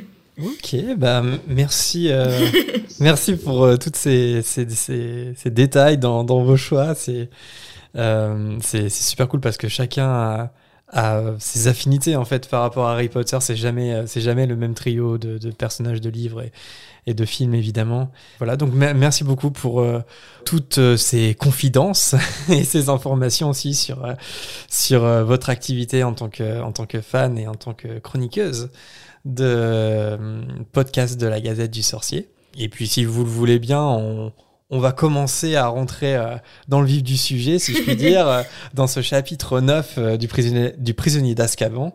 Et, et Alix Marjolaine, n'hésitez pas à, à, prendre la parole si, si jamais vous voulez vous arrêter sur tel ou tel élément, bien entendu. Alors, on retrouve un Poudlard sous le choc après avoir découvert que Sirius Black est parvenu à s'introduire dans l'école. Tous les élèves sont renvoyés dans la grande salle pour euh, y passer la nuit, pendant que les professeurs euh, fouillent le château pour vérifier si Black ne se cache pas quelque part. Et donc euh, les préfets, sous la direction des préfets en chef, sont chargés de surveiller les élèves, une mission que Percy prend évidemment très très très au sérieux. Et à ce moment-là, il y a Dumbledore qui demande aux préfets de demander à un fantôme s'ils ont besoin de transmettre un message. Et euh, ça m'a fait poser une question. Je me suis demandé, est-ce que les fantômes de Poudlard ont des obligations un peu de ce type? Est-ce que pour rester à Poudlard, ils ont un, un, un peu... CDI non, ou est-ce que, Pour, un, que- pour un fantôme, c'est va- vachement long en plus. Ouais. C'est- C'est clair. C'est vraiment pour le coup une durée indéterminée. Ouais. mais est-ce qu'ils ont des règles à respecter, par exemple, euh, se, se rendre disponible si jamais euh, un élève euh, a un message à transmettre, ce genre de choses? Est-ce qu'il y a une- des, des- des conditions préalables pour qu'ils puissent rester à Poudlard ou pas? Je pense que ça dépend beaucoup des fantômes. Parce que par exemple, Mimi Géniard, c'est un fantôme de Poudlard, mais elle n'a pas de rôle particulier a priori. A priori, non. Euh, en tout cas, il n'y a, rien qui est jamais mentionné. Euh, J'ai plus l'impression que les fantômes, en tout cas de chaque maison, sont un peu plus. Euh, peut-être un peu plus de responsabilité. Mais parce qu'il me semble qu'il y, a quand même. euh, c'est dans le premier tome qui, a, men- qui est mentionné euh, quand le baron sanglant est un peu, devient un peu trop prétentieux et que. euh, et que Nick Cassantet dit qu'il faut quand même rassembler les fantômes parce que euh, Mhm. il est pas trop. Il fait pas trop son boulot et notamment vis-à-vis de Peeves. Il y a des AG de, fantômes Ouais. Le comité de surveillance des fantômes. Mais c'est vrai que c'est c'est vrai que j'imagine que c'est vraiment, enfin, parmi les fantômes de Poudlard, il y a vraiment euh, ces quatre fantômes à part euh, qui sont les fantômes des quatre maisons qui ont, euh, parce que je pense que il y a certains fantômes, quand tu dis Mimi Géniard, mais il y en a certainement d'autres qui sont là juste parce qu'ils sont là en fait. Ils n'ont pas été, euh, Oui. Ils ont pas été amenés là. C'est juste que leur euh, demi-âme, je sais pas exactement comment on l'a défini, mais est restée là quoi. Et par contre, pour devenir, pour devenir fantôme de, de la maison, euh, il y a peut-être eu quelque chose d'autre euh, et, et du coup un espèce de contrat. alors c'est pas c'est un CDI, c'est peut-être un CDE, le contrat de durée éternelle, qui qui fait qu'ils ont ils ont des En tout cas, ils doivent représenter leur maison. Donc, euh, j'imagine qu'il y a un, Oui. un code de, bo- de bonne conduite. euh. on, on- on le voit avec. euh, euh, je crois que c'est ben, c'est justement un moment dans. Je sais plus si dans ce tome-là ou dans, dans un autre où il y a un moment où il, euh, Harry est sous, la, ca- sous sa cabane d'invisibilité avec la carte du maraudeur et il veut se balader la nuit comme il le fait euh, tout le temps parce que youhou. Euh, et il voit qu'il y a plein de fantômes qui patrouillent dans les couloirs. Je me demande si c'est pas avec Black, ça arrive un peu plus tard, je crois. Et, euh, et donc je pense qu'il y a quand même un peu un un, un accord avec euh, sans doute Dumbledore sur le fait que bah, ils sont là à Poudlard, euh, ils ont le droit d'être là et c'est cool et c'est un des endroits, euh, c'est un endroit particulièrement hanté de Grande-Bretagne. Après c'est pas censé être enfin, le seul. En tout cas c'était mentionné sur Pottermore qu'il y en avait d'autres. Mais mais je pense qu'il y a- quand même un peu un, un accord de bon procédé en disant ok vous avez le droit d'être là et de et de hanter le château, mais par contre euh, vous devez euh, vous, vous devez être quand même un minimum euh, bah, euh, Mm. euh, agréable avec les élèves. Et disponible. Et, c'est ça, et si on a, c'est ça, si on a besoin de, de vous pour, euh, pour patrouiller, pour répondre à des questions euh, des élèves qui se perdent, bah, euh, voilà, vous devez être sympa. Le but, c'est pas euh, bah, comme Piv de leur. Enfin, ils pourraient pas leur tirer le, le, le tapis sous les pieds parce Mm. qu'ils sont pas matériels. Mais, euh, mais je pense qu'il y a. il y a- Enfin, pour moi, en tout cas, ça paraît être logique qu'il y ait un Mm. peu un, ouais, un certain accord à ce niveau-là. C'est bien le genre de Dumbledore d'avoir euh, tiens aujourd'hui c'est ma réunion mensuelle avec les fantômes. Mine de rien, quand Une journée j'imagine quand ordinaire. t'es... c'est ça. J'imagine qu'il y a quand même... euh, Enfin, parce que bon, être fantôme, euh, c'est quand même un peu particulier. Et, euh, et donc... Ça et, va. et être à Poudlard, euh, c'est... Enfin, j'imagine, j'en sais rien, j'ai pas d'expérience première, mais, euh, mais à Poudlard, c'est un des rares endroits où les fantômes, ils peuvent se rendre utiles, en fait. Et donc, Mhm. j'imagine que pour quelqu'un qui a en plus décidé de pas passer dans l'au-delà et de rester euh, fantôme, euh, ça doit être des gens qui doivent euh, qui ont envie d'avoir un, de, de, de- d'avoir un rôle en fait euh, dans leur euh, enfin Beans par exemple il est prof euh, enfin bon c'est une Mais il était déjà blague, hein. prof avant. Il était oui, déjà il était déjà prof, mais justement, il est tellement, enfin, lui, il, il, il est tellement attaché. Bon, c'est une petite blague aussi sur les profs d'histoire qui sont Hmm. tellement euh, Tâchez de ennuyeux, Soporifiques. qui- Ennuyant. Qui se rendent même pas compte quand ils meurent, tellement ils sont ennuyeux. euh, mais, euh, mais du coup, il y a, il y a quand même ce côté qu'il est tellement attaché au rôle qu'il avait de son vivant que même en mourant, il reste. euh, Et la question, c'est de savoir est-ce qu'il s'en est même rendu compte? Euh, Oui. Non, a Au départ, non, la première journée, non. tellement que c'est c'est quelque chose de normal à Poudlard de voir des fantômes et bon du jour au lendemain ton Ouais. prof s'est transformé en fantôme bon bah on est à Poudlard euh, c'est pas si étonnant que ça Euh, Jean-Michel, c'est normal que tu sois là alors que ton corps est encore euh, sur le canapé? Mais, mais c'est sûr que oui, je pense que ça va être un des rares euh, endroits où ils sont utiles. Après, je me dis que c'est quand même peut-être un truc qui est un peu sous-exploité parce que ils, ils, peuvent plus lancer de sort ou quoi, mais je me dis pour le ministère de la magie, il pourrait être super utile si le ministère savait les utiliser pour, euh, pour assurer de la surveillance ou des trucs comme ça, Mhm. parce que si les moldus peuvent pas les voir en plus, euh, pour avoir, euh, enfin je sais pas, sur un événement où il faut s'assurer que bah, le secret magique est bien pro- protégé, euh, c'est un peu une super arme secrète quoi, le fantôme. Et il y a clairement du, du potentiel. et en plus, ce serait, enfin, que c'est une bonne nouvelle, non, mais c'est de la main d'œuvre gratuite. Ah, la question de savoir est-ce qu'ils peuvent vraiment se, se déplacer à leur guise aussi? Parce qu'on a l'impression qu'à Poudlard, ils sont un peu retenus à Poudlard aussi. Mm. Euh, bah oui, puisque pour le- l'anniversaire de mort de Nick Quasi sans Oui. tête, Oui, euh, il y en a plein ouais. qui se déplacent et ils disent que la, la Oui, veuve pleureuse, elle est, elle est venue du Kent, ouais, ouais, depuis, non, euh, de ouais. l'Écosse. Donc, euh, On a l'impression, par exemple, que, que Mimi Génère peut pas sortir de sa salle de bain. Mais, euh, Oui, mais elle, elle a été, elle a pas été bannie euh, justement euh, parce qu'elle avait harcelé euh, son harceleur de son vivant. Enfin, ouais. elle a été Si- harcelée de son Mhm. vivant, puis après sa mort, elle est devenue le harceleur. et il me semble qu'ils l'ont en quelque sorte exilée, bannie à Poudlard en fait, pour son comportement. En tout cas, ouais, elle, elle devait, euh, elle avait plus le droit de s'approcher de, Ouais. de Oliver Hornby. En tout cas, on en- on en- je crois qu'on en reparlera dans la volière un petit peu des, Oui. des fantômes, me semble-t-il. Avant de partir de la grande salle, Dumbledore donne quelques coups de baguette pour faire s'envoler les tables contre les murs et faire apparaître un sac de couchage pour chaque élève. Balèze, le gars, balèze. Harry, Ron et Hermione prennent euh, trois sacs de couchage euh, côte à côte. Hermione fait remarquer qu'ils ont de la chance que Black ait essayé de rentrer dans leur salle commune pendant qu'ils étaient au banquet. Et Ron suggère euh, qu'il a sûrement perdu la notion du temps et qu'il a oublié qu'aujourd'hui c'était Halloween. Sauf qu'il a pas du tout oublié. Non. et ça, on le saura plus tard.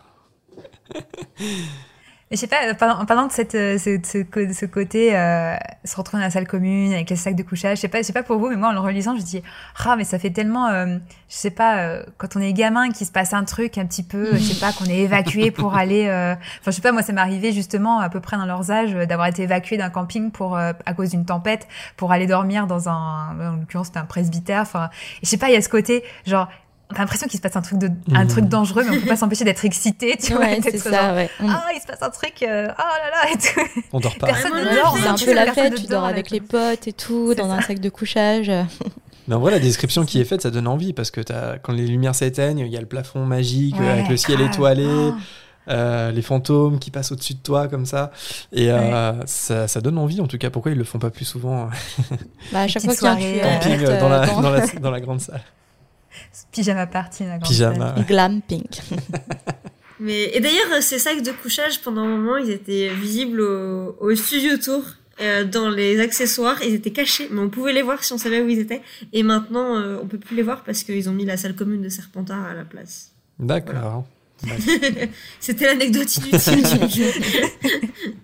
J'aime beaucoup les anecdotes studio tour, désolé, c'est ma grande passion dans la vie. Une autre anecdote euh, qui est assez euh, connue en, en- en mode making-of de film, c'est il y a eu la fameuse blague. euh, c'était une enceinte, je pense, ou alors euh, ou un coussin péteur un dans le coussin, sac. coussin. Voilà, dans le sac de couchage de Daniel Radcliffe euh, pendant la, pendant la scène où, où Dumbledore euh, a son discours, son monologue en fait euh, dans la Ouais. grande salle en regardant, en regardant le ciel étoilé. Et euh, ça, ça peut se retrouver sur YouTube assez facilement, oui, c'est assez cocasse.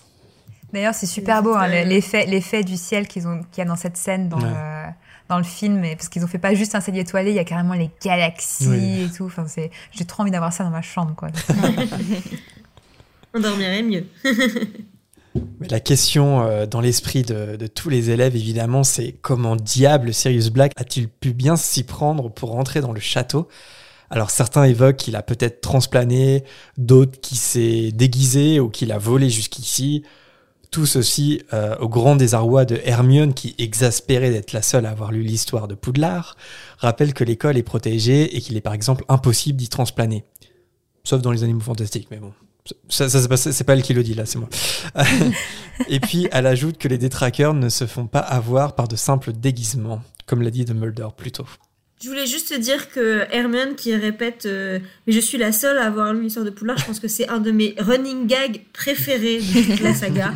Que je, je, je crois que c'est placé au moins une fois par tome. Et, juste, enfin, c'est le petit truc, tu te dis Ah, personne ne l'écoute à chaque fois. Tu, sais que ça va revenir et j'adore.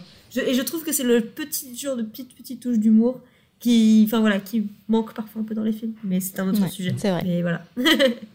mais surtout que Hermione, elle, à chaque fois, elle sort ça d'une manière tellement, euh, parce que je suis la Ouais, tu, genre vraiment, non mais vraiment, mais oh là là. Alors qu'elle pourrait très bien dire, euh, non mais en fait les gars, euh, c'est pas possible. Oui, oui c'est le fond et la forme, on en parle souvent avec Hermione. Mais en vrai, ça doit être exaspérant pour elle. Blasé. Oui, au quotidien, elle doit être exaspérante, Hermione, faut pas se cacher. Hein. C'est mais bon, une être amie dans sa tête, ça doit être euh, exaspérant aussi. Hein. Aussi, ouais, ouais. Et je oui, c'est ça. Les... Je sais pas vous, mais à chaque fois que je, relis Harry Potter, euh, quand c'est Hermione, j'ai toujours la voix de la version française en fait euh, dans mon esprit. Elle m'a vraiment marqué cette voix et je, je l'ai lu dans l'histoire de, de Poudlard. c'est pas Leviosa, c'est Leviosa. C'est ça, elle est, elle, est, elle est, exaspérante pour les autres, mais d'être Hermione, ça doit être aussi exaspérant parce que tu as lu l'histoire de Poudlard et, et, à longueur de temps, euh, des, enfin longueur de temps, non, pas tout le temps, mais parfois les, des élèves en fait euh, développent des théories, des idées qui, qui sont impossibles parce que euh, si, si, si tu as lu l'histoire de Poudlard, tu sais que c'est impossible de transplaner par exemple dans l'école. Donc c'est vrai que soyons honnêtes, ça nous arrive. Enfin, je sais pas, peut-être que c'est un truc de serre d'aigle, mais euh, ça nous arrive quand même souvent, quoi. De, enfin, je sais pas, quand on est sur Internet, par exemple, que tu vois des trucs complètement euh, hmm. débiles et tu dis, mais, mais sérieux, mais, comment les gens peuvent être aussi débiles? Comment ils peuvent être aussi... Alors, pour continuer euh, le chapitre on retrouve Percy qui annonce que les lumières vont s'éteindre et que tout le monde doit dormir. Harry euh, qui trouve pas sommeil. Mais tu euh, m'étonnes en même temps. ah, quoique c'est quand même dit que les élèves au bout d'un moment se mettent à se mettent à s'endormir, mais évidemment c'est pas le cas de notre euh, trio préféré. Harry, lui, bah, évidemment, ne trouve pas sommeil et il remarque qu'un professeur passe toutes les heures dans la grande salle pour vérifier que tout va bien. Et bientôt dans la nuit, c'est Dumbledore qui fait son entrée. René et Hermione euh, donc ne dorment pas non plus évidemment et ils sont euh, plutôt bien placés en petite fouine euh, pour pouvoir écouter ce que Dumbledore dit à Percy. Et donc Dumbledore explique qu'il n'y a aucune trace de Black et par conséquent les élèves pourront retourner dans leur salle commune respective dès le lendemain matin. Rogue fait son entrée à son tour en confirmant à Dumbledore que tout le château a été fouillé en vain. Et quand Rogue demande à Dumbledore s'il a une idée de comment Black a bien pu s'y prendre, le directeur dit qu'il euh, en a plusieurs des idées, mais qu'elles sont toutes aussi invraisemblables les unes que les autres. Rogue est un peu contrarié que Dumbledore soit aussi euh, évasif sur le sujet, et il insiste en lui rappelant ses doutes à propos de quelqu'un nommé dans l'école, d'autant que Sirius Black a certainement eu recours à un complice. Mhm, petit sous-entendu ici. Très subtil. Mais Dumbledore coupe court euh, la discussion en affirmant que personne à Poudlard n'a aidé Black à y rentrer. Et puis il s'en va pour prévenir les détraqueurs que les recherches sont terminées car il aura bien entendu formellement interdit de pénétrer dans l'école pour les aider. Et bien sûr, ils vont obéir. il y a une même question qui revient assez souvent euh, dans, dans, dans, les livres Harry Potter, dans la saga, c'est c'est le niveau d'anticipation et de, de, connaissance de Dumbledore. Et, et, là, euh, la, la, question peut se poser aussi, est-ce que vous, est-ce que vous pensez que, Dumbledore, à ce moment de l'histoire, il a ne serait-ce qu'un doute sur euh, l'identité euh, de Black et sur sa culpabilité? Ou bien vous, vous êtes persuadé que, Dumbledore est convaincu, comme tout le monde, que c'est un mange-mort fou qui veut la peau de, Harry? Est-ce qu'il est qu'il a une petite longueur d'avance ou pas du tout? Je ne suis pas sûre. Euh, je pense qu'il est, il est honnête quand il dit qu'il a plein de, scénarios en tête et que qui sont tous invraisemblables. Et je pense que parmi ces scénarios, il y a celui-là.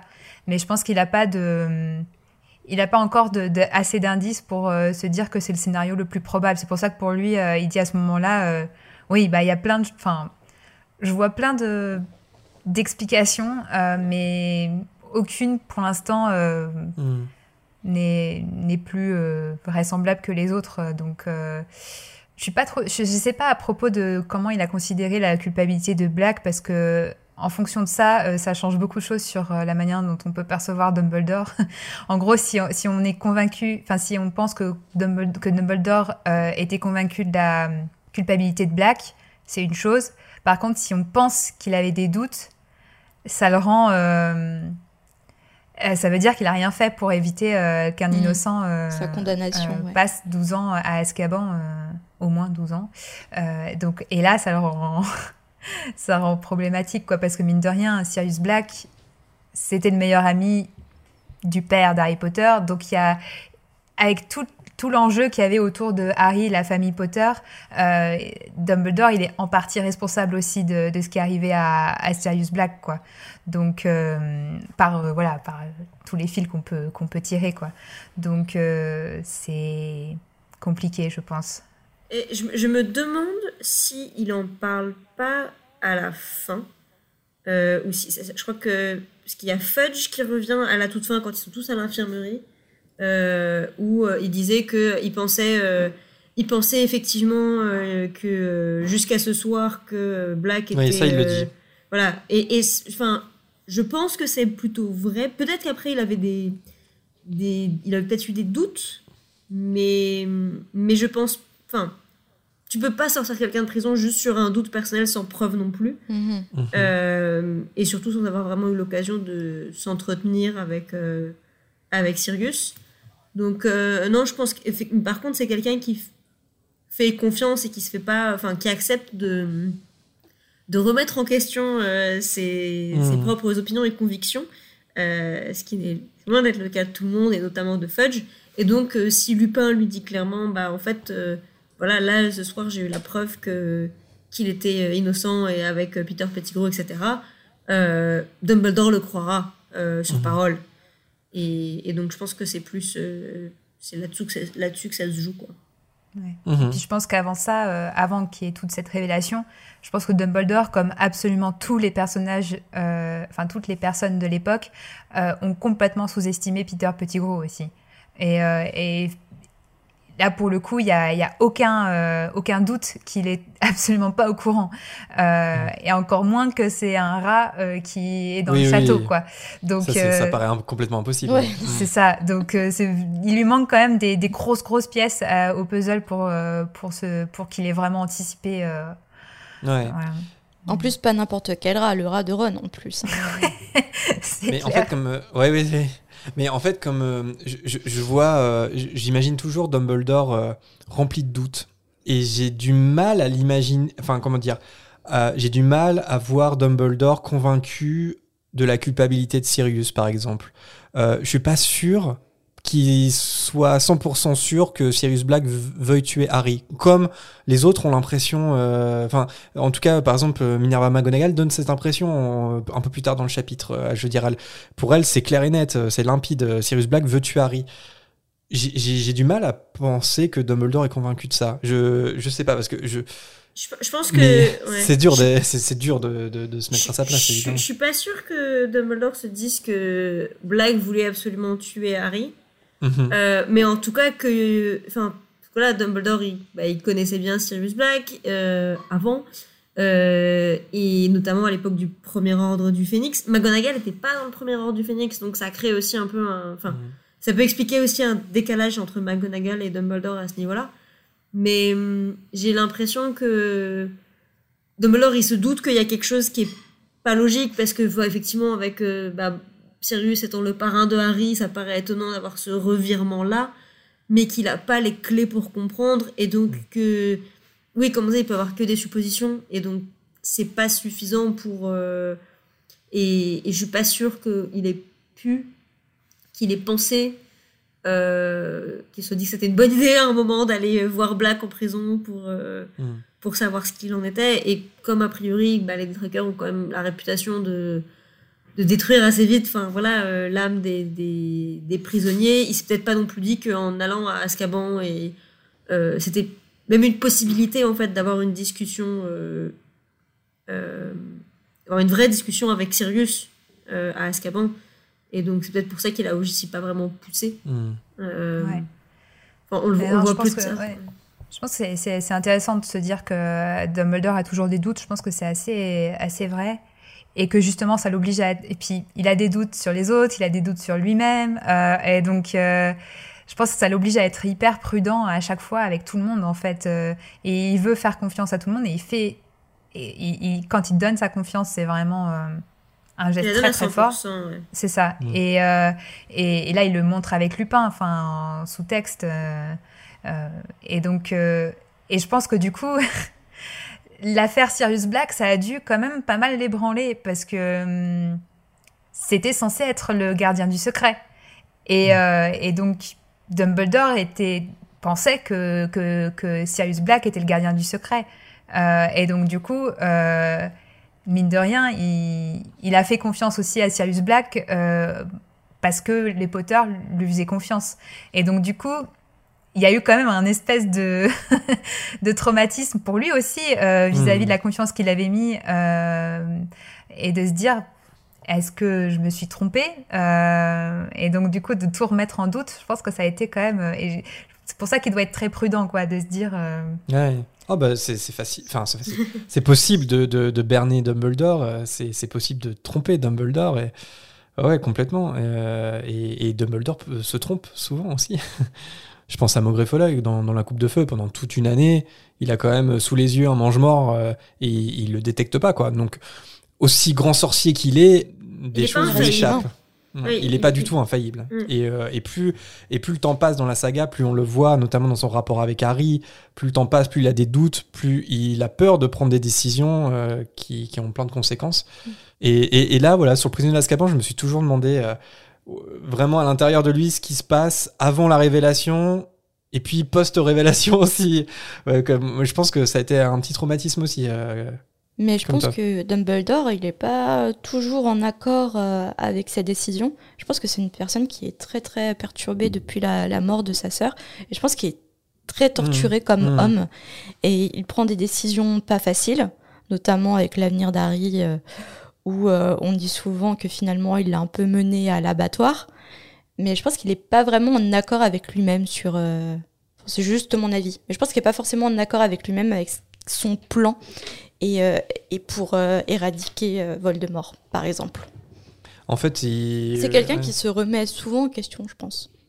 Il assume ses responsabilités, mais il doit euh, parfois se détester pour le faire. Ouais, puis il sait, il sait qu'il est brillant et il sait qu'il Mm. est euh, que il peut envisager plein plein plein de scénarios possibles et que du coup parce qu'il peut envisager plein de scénarios possibles, euh, ça lui fait reposer une responsabilité quand il se trompe aussi. Donc euh, Mm. c'est pas pas Mais- facile d'être Dumbledore.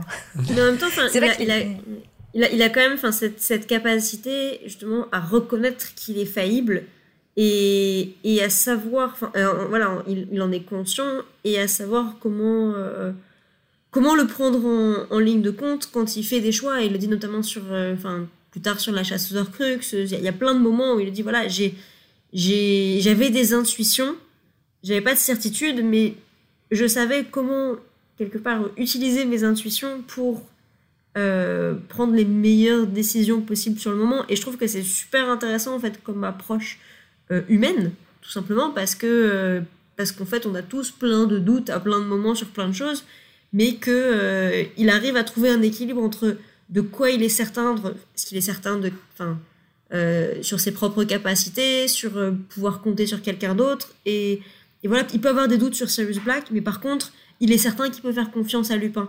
Et donc, même si lui, il n'a pas tous les éléments pour comprendre, s'il sait qu'il peut, qu'il peut se reposer sur telle personne, il, il va pas, il va pas tergiverser sur ah mais attends, est-ce que vraiment non, c'est ok, je place ma confiance en toi. Tu me dis que c'est ça la vraie version. Je vais pas commencer à remettre une couche de doute. Et, et je trouve que c'est super, euh, c'est super intéressant en fait comme façon de de hiérarchiser un peu aussi les, les, les choses, les, les doutes et, euh, et, et sur la remise en question en fait. Bah, N'hésitez pas, euh, vous qui nous écoutez, à donner votre avis aussi. sur On s'arrête souvent Dumbledore. sur Dumbledore parce que c'est un personnage. euh, Ouais, puis qui est un peu clivant aussi. Il y, a, il y a des gens qui ont décidé de aussi. détester euh, Dumbledore, mais, euh, mais pourquoi pas. Mais c'est vrai qu'il est quand même, quand même intéressant. Alors, dans les jours euh, qui suivent euh, le camping euh, dans la grande salle, évidemment, euh, toute l'école ne fait que euh, de parler de l'intrusion de Black, chacun y allant de sa petite théorie pour expliquer comment il a fait. Mention spéciale quand même à Anna Abbott qui est persuadée que Black s'est transformé en arbuste pour passer incognito dans le parc de Poudlard. J'imagine la si scène. loin, hein. Enfin, au final, elle a. Ouais. le principe de se transformer pour passer incognito.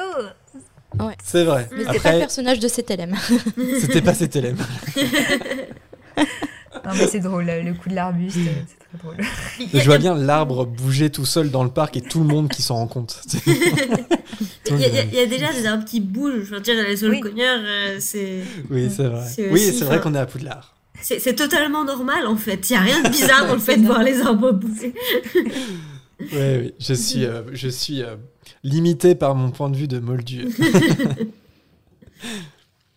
Au grand malheur des Griffons d'Or, le portrait de la grosse dame a été remplacé par celui du chevalier du Catogan, qui passe son temps à provoquer les élèves en duel.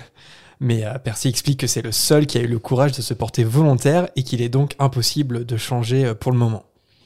Mais ce qui préoccupe Harry, c'est surtout les professeurs qui le surveillent continuellement, y compris Percy d'ailleurs, que Harry euh, soupçonne d'agir sous ordre de sa mère. McGonagall en vient même à le convoquer dans son bureau, l'air grave, et en prenant euh, beaucoup de pincettes pour lui expliquer que euh, Black cherche à le tuer. Mais Harry, euh, il attend même pas qu'elle ait terminé ses explications pour lui dire qu'il euh, sait déjà tout après avoir surpris une discussion entre monsieur et madame Weasley. Alors McGonagall, évidemment, elle est un peu choquée d'apprendre ça. Puis, euh, après avoir digéré l'information, vient le sujet du Quidditch, tout de suite, et des dangers pour Harry de participer. McGonagall, évidemment, elle est tiraillée entre euh, la sécurité de Harry, qui est euh, la priorité, et en même temps, c'est aussi une grande compétitrice au niveau Quidditch. Mais voilà, il trouve finalement un compromis pour que Harry puisse continuer les entraînements, et en fait, il devra être surveillé par Madame Bibine à chaque séance. Alors, rien demandé, vraiment une super surveillante. hein. Oui, on va le voir, Je sais pas si tu en parles, mais on le verra plus tard. Sirius Black n'a qu'à bien se tenir. J'imagine tellement un ce- duel entre Madame Bibine et Sirius Black, ça serait. Mais moi j'aime Je beaucoup. la vois bien caresser le chien, tu sais, en regardant Harry comme. Non. Le beau toutou Tiens, je te lance le balai, tu vas le chercher. Mais pour revenir à, à McGonagall, j'aime vraiment beaucoup ce moment. euh, Enfin, parce que ça, pareil, ils l'ont pas euh, dans les films. Je pense qu'on l'oublie un peu. euh, c'est que McGonagall, c'est vraiment une Gryffondor. il, y a, il y a vraiment aucun doute. Et alors, dans ce moment où elle, elle regarde euh, Harry d'une manière très intense, puis après elle regarde par la fenêtre, genre, Oui, J'ai vraiment envie qu'on gagne la- ouais. j'ai vraiment envie qu'on gagne la coupe cette année. Et du coup, il y a aussi ce côté, euh, elle a envie, évidemment, que, que Gryffondor gagne la coupe. Elle sait aussi que c'est la dernière année de Dubois. Et du coup, elle- elle- je pense qu'il y a aussi ce côté, genre, euh, j'ai envie pour moi, en tant que directrice de maison, et j'ai envie, pour- j'ai envie pour Dubois. Je suis tellement fière de ce gamin, et, euh, et il mérite de gagner la coupe. mon poulain Mon poulain Mais oui. mais, euh, mais ouais, je- j'aime beaucoup euh, ce petit moment de, de McGonagall. Puis ces moments aussi euh, privés avec Harry, qui sont pour le coup euh, que dans les livres et que ça, ça n'a pas du, du tout été euh, adapté dans, dans, dans les films. Mais c'est pas, c'est pas la, c'est pas la seule fois où elle reçoit Harry en individuel où elle a une discussion euh, face à face avec lui. Et c'est toujours des, des moments qui sont assez marquants, je trouve. Mm. Euh, Mais j'imagine bien avoir ce genre de moment avec, euh, avec plein d'autres Gryffondor. Enfin, Oui. j'imagine bien Oui. vraiment euh, s'intéresser honnêtement euh, à tous ces élèves, quoi. C'est. Ouais. Bah, la preuve en est que c'est, c'est elle qui, qui a l'idée du retourneur de temps, même Mm. si on a beaucoup discuté déjà de cette décision et que C'était pas un elle est cadeau. très discutable. voilà, elle est très discutable. Mais, euh, mais oui, on le voit avec Hermione par exemple, et puis euh, tout ce qu'on ne sait pas aussi avec les autres élèves. Je suis d'accord. Alors le premier match euh, avance à grands pas et l'équipe de Dubois met les bouchées doubles pour être prête malgré la météo qui se gâte de jour en jour. Au dernier entraînement, Dubois annonce qu'ils ne vont pas affronter Serpentard comme c'était prévu parce que apparemment la blessure de Malfeuille l'empêche encore de jouer. Le pauvre petit Draco. Mais euh, bon, Dubois pense surtout que c'est un moyen détourné pour les Serpentards d'éviter la mauvaise météo par peur euh, d'être désavantagés. Dubois, évidemment, ça- il est, ouais, Dubois, il est dégoûté parce qu'ils vont finalement jouer contre les Poufsouffles qui ont un style Qui ont pas du tout complètement la même différent. Ça, je, sais pas si c'est bon. euh, Très certainement au Quidditch, c'est très, c'est peut-être très important. Bah oui, J'avoue que je serais curieuse de savoir, enfin, même si je pense que oui, d'accord, euh, chaque équipe va avoir un jeu un peu différent et selon Mm. si. euh, euh, je, je pense que ça, ça se retrouve dans beaucoup de sports collectifs, mais si tu as des équipes qui vont avoir des, un sport, euh, enfin, une, euh, euh, un jeu peut-être très euh, très défensif. Enfin, Marjolaine passera parlera sans doute très, beaucoup mieux du sport que moi, mais euh, tu t'adaptes quand même un minimum. Mais mais ce côté de oh là là, c'est la fin du monde. oui, il dramatise un peu. Ouais. Oui, on, on, est on est à l'école. Hein. Après Dubois, ça reste un drama boy hein, pour ouais, oui, drama boy. et va d'ailleurs en faire son métier. Ah, mais moi j'adore, je trouve qu'on retrouve tellement à travers Dubois, mais le l'importance que peut avoir le sport dans, euh, en plus à cet âge-là aussi, enfin ce, ce, et puis pour des des gamins, enfin comme Dubois, puis même Harry au final qui euh, qui peuvent même se projeter sur une carrière professionnelle. Du coup, il y a vraiment ce côté euh, non mais c'est enfin la compétition, c'est vraiment à prendre au sérieux, faut pas rigoler mmh, avec mmh. ça. Et du coup là ce changement au dernier au dernier moment d'adversaire Enfin, donc moi je connais le monde du rugby du coup et, euh, mmh. et du coup euh, ouais enfin je peux comprendre le en plus là on a on, du coup c'est la première fois qu'il mentionne Digori et d'un point de vue là purement technique du Quidditch ça change beaucoup de choses euh, d'avoir euh, Digori comme attrapeur que d'avoir Drago Malfoy comme attrapeur en, en, lien avec la météo du coup puisque Digori est beaucoup ils le disent Digori est plus costaud il est musclé voilà c'est et c'est atypique pour un attrapeur. Et, euh, mais bah, du coup, quand il y a des, des énormes bourrasques devant, bah, c'est. C'est, il reste plus stable sur son balai. Et ça, ça arrive. Cette réflexion-là. Ça arrive euh, notamment en rugby, par exemple, de faire des changements euh, stratégiques dans l'équipe en fonction de la hmm. météo. Si on sait que s'ils savent qu'ils vont jouer sous, sous des trompes d'eau, et ben ils vont changer. il va falloir s'appuyer sur d'autres d'autres stratégies et du coup bah, adapter hmm. l'équipe pour que avoir les bons, les bons éléments euh, qui ont les bonnes qualités par rapport à la météo. Donc, euh, je comprends du bois. non, non, mais j'imagine qu'il y a une part de vérité euh, là-dedans. Après, en fait, moi, ça me fait toujours rire en fait ces passages-là parce que j'ai pas trop la, cette culture du sport. Et puis, et puis même de façon générale, à l'école en France, on l'a beaucoup moins aussi cette, à l'école, ouais, cette dans les compétition dans le sport à l'école. Moi, je vois ça avec beaucoup de distance à chaque fois et je suis un peu comme Hermione. Je me dis, mais pourquoi autant de, pourquoi euh, donner autant d'importance? Ça reste un, un, un sport, mais, euh, mais c'est, c'est culturel aussi. Enfin, c'est l'affinité. enfin, moi, le sport, je suis pas trop. J'ai pas trop. une fois. Oui. oui, oui. Le côté tête brûlée des Gryffondor. compétition, au goût de la compétition, quoi. C'est. Mm. Mais euh, je trouve ça intéressant d'avoir dans ce, dans ce match et dans ce chapitre euh, l'intro de Cédric Diggory parce que c'est vrai que ça, ça c'est un. Là, il est vraiment introduit euh, par, enfin, de manière très anecdotique. Au final, dans ce chapitre, enfin. et ils osent dire qu'il est bête alors qu'il est pas du tout bête. Ça, c'est vraiment les préjugés enfin, ça, des, garçons, préjugés des, C'est les pré... et de Fred et Georges aussi qui aiment bien se moquer quand même. Mais, mais je trouve que, enfin, je, c'est vraiment un des trucs que je trouve très intéressant dans, dans la saga Harry Potter et en tant que, que cycle complet, c'est de voir comment certains personnages sont introduits comme ça de manière euh, au début vraiment très euh, très anecdotique, vraiment le personnage de fond comme ça qui est mentionné vite fait et puis qui euh, au fur et à mesure va prendre en fait une importance un peu un peu inattendue. Et, et, du coup je trouve que là le rôle de, de Cédric Diggory est assez bien amené et, et, en fait, on peut déjà voir, enfin, je trouve qu'il y a déjà, euh, dans, dans, la description qu'on a là, je trouve que si tu te souviens, quand tu euh, découvres le, la coupe de feu pour la première fois, euh, si tu te souviens de ce qui a été dit sur lui, bah, c'est pas étonnant, en fait, de le voir imaginer en tant que champion de Poudlard. Grave. Euh, parce que il a, voilà, il est capitaine de l'équipe de Quidditch, c'est un bon attrapeur, donc il a quand même cette image de un peu c'est la coqueluche de, des poufs souffles. Euh, bah, il est assez âgé aussi, mine de rien, euh, parce que c'est un peu aussi le grand débat euh, chez, chez, les élèves à ce moment-là. Il, est, il est apprécié, il est ce côté sportif, etc. Et, il est fair play. Et il est fair play. On va le voir. Et, et, et ça, et, ça c'est vraiment un truc qui est super important, qui est introduit. Voilà, c'est très anecdotique. C'est oui, mm. il n'avait pas vu que es, dans quel état t'étais, il voulait rejouer le match, il voulait l'annuler. Euh, c'est sur le moment on peut dire bah c'est un peu en fait c'est peut-être aussi un peu juste pour montrer la différence entre euh, la mentalité plus serpentard et surtout de Drago Malfoy qui aurait clairement saisi la moindre opportunité pour euh, tourner une situation à son avantage donc là bah, qui a pas voulu jouer euh... il aurait aidé Harry à tomber de son ça, C'est ça, enfin, déjà lui il s'est mis dans la position où bah, il n'avait pas à jouer comme ça, il n'était pas désavantagé.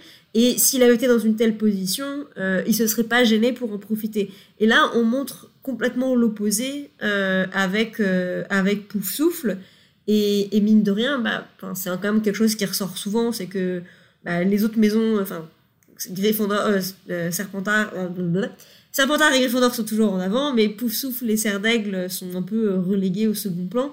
Et là, je trouve que c'est un bon exemple, déjà assez tôt, on va dire, des bons côtés des autres maisons, et que c'est pas juste une rivalité, en fait. Euh, Il y a plus que juste la rivalité Gryffondor, Serpent- Gryffondor Serpentard. Il y a aussi les maisons Mhm. qui peuvent Ouais. se montrer fair play entre eux, et, euh, et notamment via ce, le comportement de Dubois euh, dans cette, euh, lors de ce match. Enfin, de, de cool. du coup, parce que du coup, de, à, de à la de. Diggory, pardon, pardon. de- Je suis pas sûre que Dubois, il aurait fait le. Oui, non, non, je, voulais aussi. dire, je voulais, je Ouais. voulais dire Diggory, pardon. Mais juste, Trop dans la compétition. bah, je pense qu'il aurait pas apprécié de gagner comme ça, mais il aurait pas demandé à rejouer le match, quoi. Euh, Non, Ouais. ouais. Il aurait pas refusé non plus le la victoire. C'est ça. Mm. Arrive la veille euh, du match, euh, de ce, le fameux match Gryffondor contre Poussoufle, et le temps euh, est tellement exécrable qu'il est nécessaire d'allumer des torches supplémentaires dans le château. Dubois, en capitaine psychopathe, il se jette sur Harry à chaque pause entre les cours pour lui donner des conseils, si bien qu'à un moment, Harry finit par être en retard à son cours de défense contre les forces du mal. En s'en rendant compte, il se met à courir sous les cris de Dubois qui continue de lui expliquer ses stratégies. Et Harry arrive en trompe devant la salle de classe en s'excusant auprès du professeur Lupin. Mais ce n'est pas le professeur Lupin qui se trouve dans la classe. Et non, pas de chance pour Harry. C'est Rogue. Donc évidemment, Tadam ça n'augure rien de bon pour Harry et pour les Griffons d'or de toute façon en général. Et euh, justement, rien que l'arrivée d'Harry en retard provoque un retrait de 10 points. Et puis de 5 points parce que évidemment Harry va avoir une petite discussion avec Rogue qui va l'énerver donc ça va être 5 points. Et si jamais Rogue doit redemander à Harry de s'asseoir pour la troisième fois, eh ben, il va passer aux 50 points. Voilà, ça commence très bien ce cours. Alors pourquoi Rogue est là? Euh, C'est parce que Lupin est remplacé par le professeur de potions car il ne se sent pas assez en forme pour enseigner. On se demande bien pourquoi. Ouais, et d'ailleurs, en, par- Mystère. en parlant de ça, en fait, il- il, euh, en écoutant votre dernier euh, épisode, du coup, qui parle de- des chapitres précédents, euh, je me suis souvenu que c'était il n'y a pas si longtemps que Harry, il a vu euh, Rogue donner la potion euh, à Lupin et qu'il a eu un doute à un moment. Mhm. Il s'est dit, euh, Oui. mais à moi, à la place de Rémus, à la place de Lupin, j'aurais jamais pris cette potion. Et en fait, à ce moment-là, il se pose pas, et il, il fait pas le lien, euh, et il se dit pas, euh, ah, mais ça se trouve, Rogue a empoisonné Lupin. Il l'a empoisonné. Tu veux dire que ça t'étonne Tu veux dire que ça t'étonne que Harry n'ait pas fait le lien entre deux choses? C'est bizarre ça. c'est vraiment. Et non, ça mais n'arrive c'est- jamais. Mais en vrai, moi non plus, j'avais pas, mais c'est vrai qu'en, en, C'est vrai que ça En revient collant. pas, même après. Ouais, le- je, je crois Ouais, pas mais c'est vrai ouais, qu'en ouais. collant ces deux, tu vois, je, j'ai lu le, le chapitre et puis en même temps, j'ai écouté l'épisode précédent et je me suis dit, ah, mais, enfin, il- Mais encore une fois, le lecteur, lui, peut avoir ce doute. c'est ça, contre. ouais. Oui. Enfin, surtout Ouais, la manière dont se comporte Rogue, quoi. Si on est encore assez naïf pour euh, penser que Rogue euh, est le méchant de l'histoire. mais- Enfin, méchant ou pas méchant, euh, c'est assez euh, plus qu'évident qu'il déteste Lupin, mais à un Oui. point Ah inégalé. c'est. Mais il devrait être content, Harry, de voir Ah qu'il ouais, est... il, il a un autre ennemi, Rogue, que lui-même. Ah non, mais c'est incroyable cet acharnement. mais- Mm. Mais en tout cas, l'occasion est, est trop belle pour Rogue pour s'approprier cet enseignement, ne serait-ce que pour une séance. De plus, ça lui donne l'occasion de se venger de ce collègue adulé par ses élèves.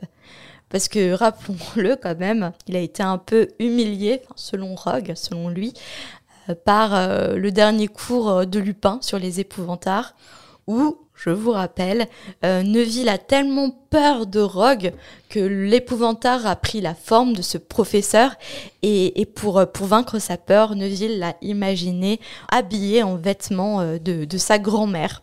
Donc euh, Rogue a pris ça pour une humiliation. Et en plus de ça, euh, les élèves ont, ont mis sur un piédestal Lupin. Donc ça, ça a nourri sa haine envers, envers ce personnage, haine qu'il avait dès le départ, euh, dès son arrivée en fait euh, à Poudlard. Oui, je On pense va que- comprendre plus tard pourquoi. je pense que cet épisode, c'était peut-être pour le coup un, un trigger, La goutte qui un a fait trigger, déborder. euh, Ouais, un trigger de la part de Rogue parce qu'il a dû se rappeler euh, des, des scènes où il s'est fait humilier par les maraudeurs et où du coup Lupin euh, Mm. faisait partie Mm. des maraudeurs. Euh, mais, mais bon, il n'avait pas besoin de ça pour être déjà. Enfin, pas d'accord du tout avec le choix de Dumbledore de, le- de Mm. le- l'embaucher. Mais euh, ouais. Alors selon lui, euh, Lupin manque clairement d'organisation parce que bah fallait bien déjà trouver quelque chose à reprocher à ce professeur. Euh, il n'y avait aucune trace de son programme, même si Hermione, euh, la pauvre, elle commence à lui lister ce qu'ils ont déjà appris, mais, euh, l'interrompt. Il veut pas en entendre parler. En plus, les Strongulos, c'est vraiment un niveau de première année. Alors il va devoir aborder un sujet de troisième année tel que... Tin, tin, tin, les loups-garous. Totalement au hasard. C'est vraiment une. Au hasard, il a pris la page 394 comme ça, boum boum. C'est vraiment une ordure. Enfin, Ah bah oui, clairement. la- Enfin, c'est c'est fou, quoi. Quand tu le sais, c'est encore pire, quoi. Euh, C'est pas. Et ça, et ça va confirmer, sauf erreur de ma part, euh, l'idée que se fait Hermione de, de Lupin. Ouais. Parce qu'elle avait déjà un doute sur Lupin, et c'est ça qui confirme euh, la théorie Bah, fait c'est ce qu'espère Rogue. hein. C'est espère- Ouais. c'est ce qu'espère Ouais. Rogue qu'il y ait au moins Ouais. un élève assez intelligent pour faire euh, pour relier les points mais euh, bon le fait est que c'est il y a que Hermione qui qui, est, C'est ça. qui est assez intelligente pour ça mais mais c'est vrai que c'est mais cette idée mais c'est vraiment répugnant quoi quand on C'est ouais, c'est quand on pense à, à ce que ça représente aussi enfin que ce soit une maladie ou que ce soit une identité enfin peu importe qu'on qu'on- la manière dont on considère ce que, que le, le- la, la lycanthropie représente euh, c'est un c'est quelque chose d'hyper personnel et, euh, Mhm. et du coup euh, c'est enfin c'est quelque chose de enfin je sais pas c'est quelque chose vraiment de qui qui qui, qui crispe quoi de, de se dire que puis ça existe dans la vraie vie quoi des gens qui qui euh, C'est vraiment un coup bas, quoi. C'est. Mm. Mm. Oui, c'est c'est vraiment de la méchanceté gratuite et, Ouais, et ouais. aussi, enfin, euh, essayer de, de rabaisser quelqu'un en utilisant enfin, une faiblesse, enfin, quelque chose qui peut, qui peut en plus, euh, bah, et on le verra à la fin, enfin, qui, qui fait que quand c'est su, bah, du coup, les, les parents veulent plus, euh, veulent plus qu'il Mm. soit prof parce qu'ils ont des préjugés sur les loups-garous et donc. Voilà, c'est quelqu'un qui est vulnérable et euh, qui il utilise cette vulnérabi- vulnérabilité euh, et, et c'est juste, euh, c'est juste écœurant. Et en fait, euh, Lupin, c'est à cause des gens comme Rogue qui n'arrivent pas à se fixer dans la vie, en fait. Ouais, clairement. Mais, j'avoue que j'aime beaucoup le fait que Rogue dise. euh, alors, c'est honteux que euh, Lupin n'ait laissé aucune trace de ce qu'il devait faire. Vous êtes très en retard sur le programme. Alors que t'as l'impression que le programme scolaire à Poudlard, c'est le cadet de leurs soucis. Que selon chaque prof fait un peu son business parce que quand tu vois que Lockhart il arrive avec tous ses bouquins qu'il met au programme et qu'il a décidé enfin que alors il y a des profs où il y a une continuité parce que bah, c'est euh, enfin voilà euh, je pense que Flitwick, McGonagall, Schwab euh, comme ils sont profs sur le long terme ça a l'air d'être des enfin ils savent un peu voilà ce qu'ils vont faire d'une année sur l'autre mais euh, mais t'as vraiment l'impression que bah, typiquement pour la défense contre les forces du mal mais tu peux te poser aussi la question sur les potions tu vois comment est Rogue euh, dans quelle mesure euh, ce qu'il enseigne c'est adapté aux élèves Est-ce qu'il prend le temps qu'il devrait passer sur pour expliquer les choses Est-ce que, enfin, voilà, est-ce que les différentes phases d'apprentissage sont vraiment là Enfin, j'ai un gros, gros, gros, Ouais. gros doute quoi. C'est de la mauvaise foi de A à Z, hein, ça c'est sûr. Non, bah ça c'est clair. Justement, il va commencer à poser une première question aux élèves. Quelle différence y a-t-il entre un loup-garou et un loup? Et évidemment, elles ne sont pas enseignées sur cette notion. Seule Hermione, évidemment, a la réponse. Elle lève la main comme d'habitude, mais choisit de l'ignorer et se délecte du manque de répondants euh, de ses euh, camarades de classe. Et du coup, ça, donne à Rogue encore plus de grain à moudre, puisqu'apparemment connaître cette différence est élémentaire pour des troisième années. Hermione, elle, elle, tient plus. On ne peut pas la retenir de répondre à une question. Donc du coup, euh, elle ignore Rogue et puis elle commence à, expliquer sa réponse. Mais Rogue, il n'est pas comme tous les autres professeurs. Il va pas être fier de son élève. Il va pas dire bon, je t'ai pas donné la parole, mais ça passe. Tu as la bonne réponse. Non, non. Il va coller 5 points de moins à Gryffondor à cause de l'attitude, je cite, de mademoiselle Je sais tout d'Hermione.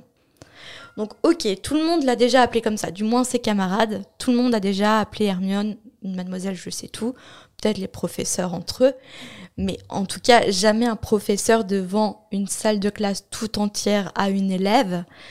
Et, tout le monde est ultra choqué de la réaction de Rogue. Et la pauvre Hermione, elle, elle regarde le sol, euh, les yeux pleins de larmes. Et du coup, ça déclenche en, en Ron une réaction euh, de protection. Il peut pas se retenir et reproche à Rogue de punir une élève parce qu'elle connaît la réponse. Et ça lui vaut une belle retenue. J'adore Ron. Franchement, ça c'est c'est un. Ouais. C'est autant il a des moments vraiment pas brillants, mais euh, mais là, je sais pas, ça vient du cœur quoi. Et puis on sent aussi là ce côté Gryffondor de toute la classe là qui est genre euh, non mais on n'attaque pas l'une des nôtres quoi. Enfin ça va pas là. euh, C'est de l'injustice, c'est pas juste et tout. Et là Ron qui qui peut pas. euh, et euh, C'est Ouais, se Ce qui est drôle dans, ce qui est drôle dans, le, dans, dans ce passage, c'est que c'est c'est dit que Ron qui, je sais plus, qui, qui insulte Hermione au moins deux fois par jour de Mademoiselle Oui, c'est lui qui s'offusque. Non, mais c'est autre chose. Là, c'est un adulte. Ouais, c'est ouais, un ça professeur qui. Ça prouve bien l'aversion euh, que, que, que les élèves ont pour Rogue à ce moment-là, parce que c'est pas tant le reproche euh, qui est fait, c'est- c'est c'est juste la manière de le dire. Mm. Et oui, et le fait que c'est un adulte, un professeur, euh, figure d'autorité, euh, ouais, c'est pas, c'est pas la même chose euh, quand tu. Oui. De, de chamailler avec son camarade qu'un professeur qui balance ça. euh, Et puis, dans, bah- dans la face d'un- d'une élève qui a la réponse à sa c'est ça, question. qui posait une question. Donc Oui, il pose une question. Je- il pose une question, je il veut pas la réponse. Il y a vraiment un côté très, euh, enfin, euh, sororité, que ce soit au niveau Gryffondor, au niveau de tes amis, et c'est, enfin, Mm. c'est vraiment, nous, on a le droit de te charrier parce qu'on était potes. Par contre, si quelqu'un d'autre vient te charrier, on va leur tomber dessus, mais alors d'une force. Enfin, voilà, Mm, c'est, mm, il y a, y ça. vraiment le côté mm. clan et. Et, et voilà, ou comme, euh, enfin, t'as le droit de te foutre de la gueule de ton frère ou de ta sœur et de leur euh, faire toutes les misères du monde, mais par contre, euh, Mm. si quelqu'un lève le petit doigt dessus, là, c'est, c'est tu, tu tombes leur tombes dessus tel Molly Weasley qui, qui défend ses, ses enfants quoi c'est Ouais. et, et je trouve que là on retrouve vraiment cette cette dynamique là de ouais de protection des pères et un père PAIR pas euh, Ouais. mais et oui en plus de venant de, de Rogue qui est détesté qui est insupportable avec tout le monde qui est injuste avec tout le monde enfin c'est ça en rajoute encore plus une couche quoi Bon, en tout cas, euh, tout ça, ça donne le ton euh, à la suite du cours, qui se passe évidemment dans un silence absolu. Sympathique. Le lendemain, Harry est réveillé par Peeves, qui s'amuse à lui souffler dessus à 4h30 du matin. C'est ça aussi de vivre avec des fantômes, c'est vraiment euh, des petits réveils euh, très sympathiques. Ça, ça- me fait trop rire ce que dit Harry à ce moment-là. Je sais plus, euh, j'ai plus la phrase exacte. Je regarde dans le livre. Mais ça me fait trop rire. Euh, attends, qu'est-ce qu'il dit Un peu. Qu'est-ce que ça veut Pives n'est dire pas un n'est pas un fantôme Oui, qu'est-ce que ça veut dire ou quelque chose comme ça, oui. C'est ça, c'est qu'est-ce que ça veut On dire n'imagine pas un gamin de 13 ans qui se réveille en sursaut dire Oh, mais qu'est-ce que ça veut dire euh? Après, quand t'as moitié réveillé, tu mais qu'est-ce que c'est que quoi. Oui, peut-être, ouais, plus- peut-être plus dans ce sens-là. Parce que je, je, je sais pas comment la version originale en anglais de. Mais en français, ça m'a toujours fait rire. Mais qu'est-ce que ça veut dire? Alors évidemment, avec l'orage qui gronde et l'appréhension du match qui s'annonce entre Gryffondor et Pauvre-Souffle, le sommeil d'Harry a totalement disparu. Et il n'est pas le seul à, être tendu, puisque toute l'équipe est tendue. Le vent est violent, la pluie bat son plein, et évidemment, bah, tu bois, le pauvre, il est dévasté. Et en plus, quand l'heure du match arrive, Dubois doit se dispenser de son discours traditionnel, tellement que la, que la tempête gronde et, et en fait euh, on l'entend pas donc il a abandonné euh, son discours le pauvre et même Harry il réussit juste à, à lire sur les lèvres de Madame Bibine qu'ils peuvent enfourcher leur balai Mais ce mais temps de. on ne peut pas annuler un, un match avec ce temps pareil. Parce que euh, un temps comme ça, il n'y a pas beaucoup de sports qui peuvent jouer euh, sous un temps comme ça. Le rugby, tu peux. Euh, Ah, le rugby, oui, bon. Par contre, là, ils sont quand même dans déjà en l'air. normalement l'école est fermée Ouais. Ils, sont, volent vent, en Il y l'air. a du vent, quoi. C'est Ouais. c'est super dangereux. déjà dans le monde des moldus et en France les cours sont annulés les bus scolaires ne passent pas le monde est à l'arrêt T'as pas, pas, t'as pas pu prendre le bus hein, C'est dans ça. le monde moldu. Le vacarme de la tempête et le bruit cinglant de la pluie empêchent Harry de se concentrer sur euh, la partie de Quidditch. Il n'arrive pas à distinguer les joueurs, il n'arrive pas à distinguer le vif d'or. C'est la catastrophe. En plus, il porte des lunettes et donc ses lunettes sont trompées. Tout porteur de lunettes connaît la catastrophe de la pluie. et grâce à un éclair, il voit euh, Dubois qui fait signe à son équipe de descendre pour euh, prendre un temps mort. Et Dubois leur annonce que c'est Poussoufle qui gagne pour le moment avec 50 points d'avance. Il faut qu'Harry attrape à tout prix le, le vis d'or pour faire gagner son équipe. Mais bon, au regard du contexte euh, climatique, euh, il voit pas trop comment c'est possible. C'est le contraire, C'est- ouais. Gryffondor qui mène Qui est en tête. de ouais. 50 points. Ah oui? Ouais. Ah, j'ai pas compris ça. C'est Gryffondor mène de 50 50 points, mais C'est euh, il gagne, mais il faut vite que Harry euh, chope Ah oui, le vif d'or quand même, parce qu'ils vont pas, ils vont Ouais, pas durer longtemps. Non, ils disent, ouais, on n'y arrivera jamais. On arrive. Enfin, il- Ouais, ouais. il faut. Ouais, c'est pas c'est pour euh, ouais, Ouais. De, de maintenir le cap des 50 points d'avance. euh, ok. Puis c'est pas une partie de plaisir, je pense. Oui. De toute façon, Non, tant, qu'il y a, bah, tant que le leader aussi. n'est pas attrapé, euh, le match continue. c'est- peut remonter, donc il y a toujours. En plus, c'est surtout que c'est un calvaire ce match. Bah oui, Enfin, oui.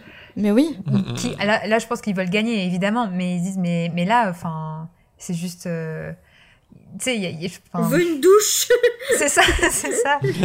Mais déjà, moi, avec ce temps, je sors même pas de mon lit, alors j'imagine même pas du Ouais. D'ailleurs, il, il- il- il mentionne que le, le Quidditch est, est tellement populaire qu'il y a quand même toute l'école qui est là, alors que franchement, faut être motivé hein, pour, Oui, et alors y a un truc. Ouais. Tu vois rien en plus quand t'es spectateur. c'est ça. Il y a un truc qui me fait beaucoup rire, et je trouve que c'est dans les un peu les absurdités comme ça du monde magique, c'est qu'il est mentionné que euh, les spectateurs ont des parapluies et que quand il y a le temps mort, ils se, ils se rassemblent sous des parapluies. Tu vois Donc, rien. vraiment, t'es dans une putain d'école magique, tu peux pas mettre un sort qui protège. Tu vois, une Hermione, Ouais. Hermione elle, elle- elle jette, elle est élève de troisième année, elle jette un, un impervius à la lunette de Harry. Les profs, ils peuvent pas faire un impervius sur la tête des élèves pour être tous protégés de la pluie, plutôt que d'être tous sur leur parapluie où tu te dégoulines, tu trouves toujours la, la pluie des autres qui te dégoulinent dessus. Enfin, c'est le truc. Et t'imagines c'est un parapluie pour voir du Quidditch qui est dans Mais l'air Tu vois rien. C'est complètement absurde, même si leurs parapluies sont transparents. Et tu- enfin, t'as tellement de, cap- de possibilités avec la magie de rendre le truc. Enfin, Mm. tu Ouais. pourrais aussi juste mettre le stade de Quidditch sous une bulle pour le protéger de la Ouais, météo. c'est- vrai. pour- pourquoi il faut pas ça? Ça coûterait moins cher qu'à Roland Garros. Sous un dôme, comme dans Stephen King. pourquoi, euh, pourquoi tu jettes pas juste une capsule euh, Enfin, voilà, à la limite, tu peux juste laisser euh, les nuages, ils s'arrêtent, quoi.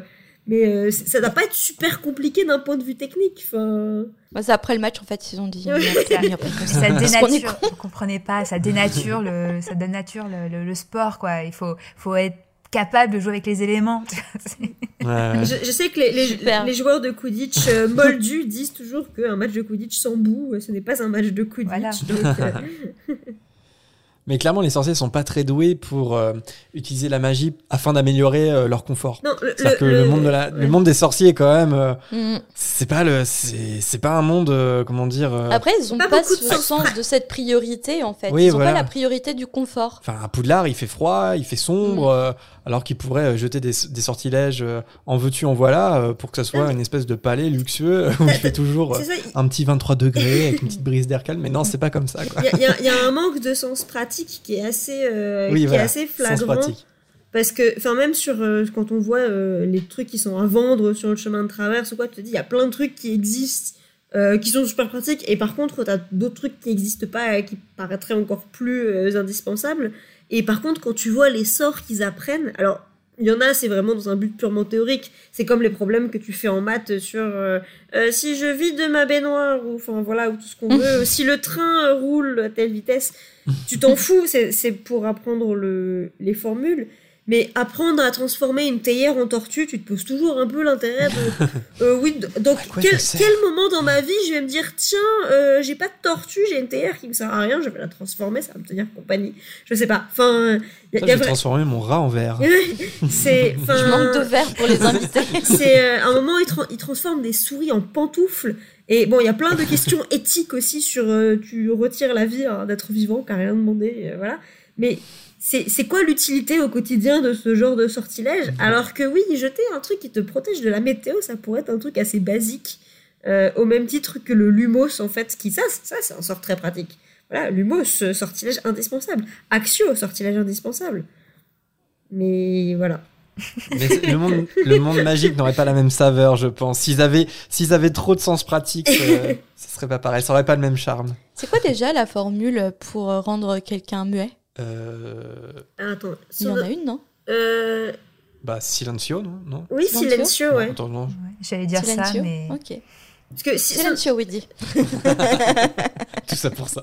Oui, pardon. mais je sais que Silencio, tu Ah bah, tu vois, ouais. Bah, Sirius. ça, par contre, c'est un, c'est un sortilège utile. Il y a Sirius qui s'y met aussi. Ouais. Silencio, Sirius. Silencio.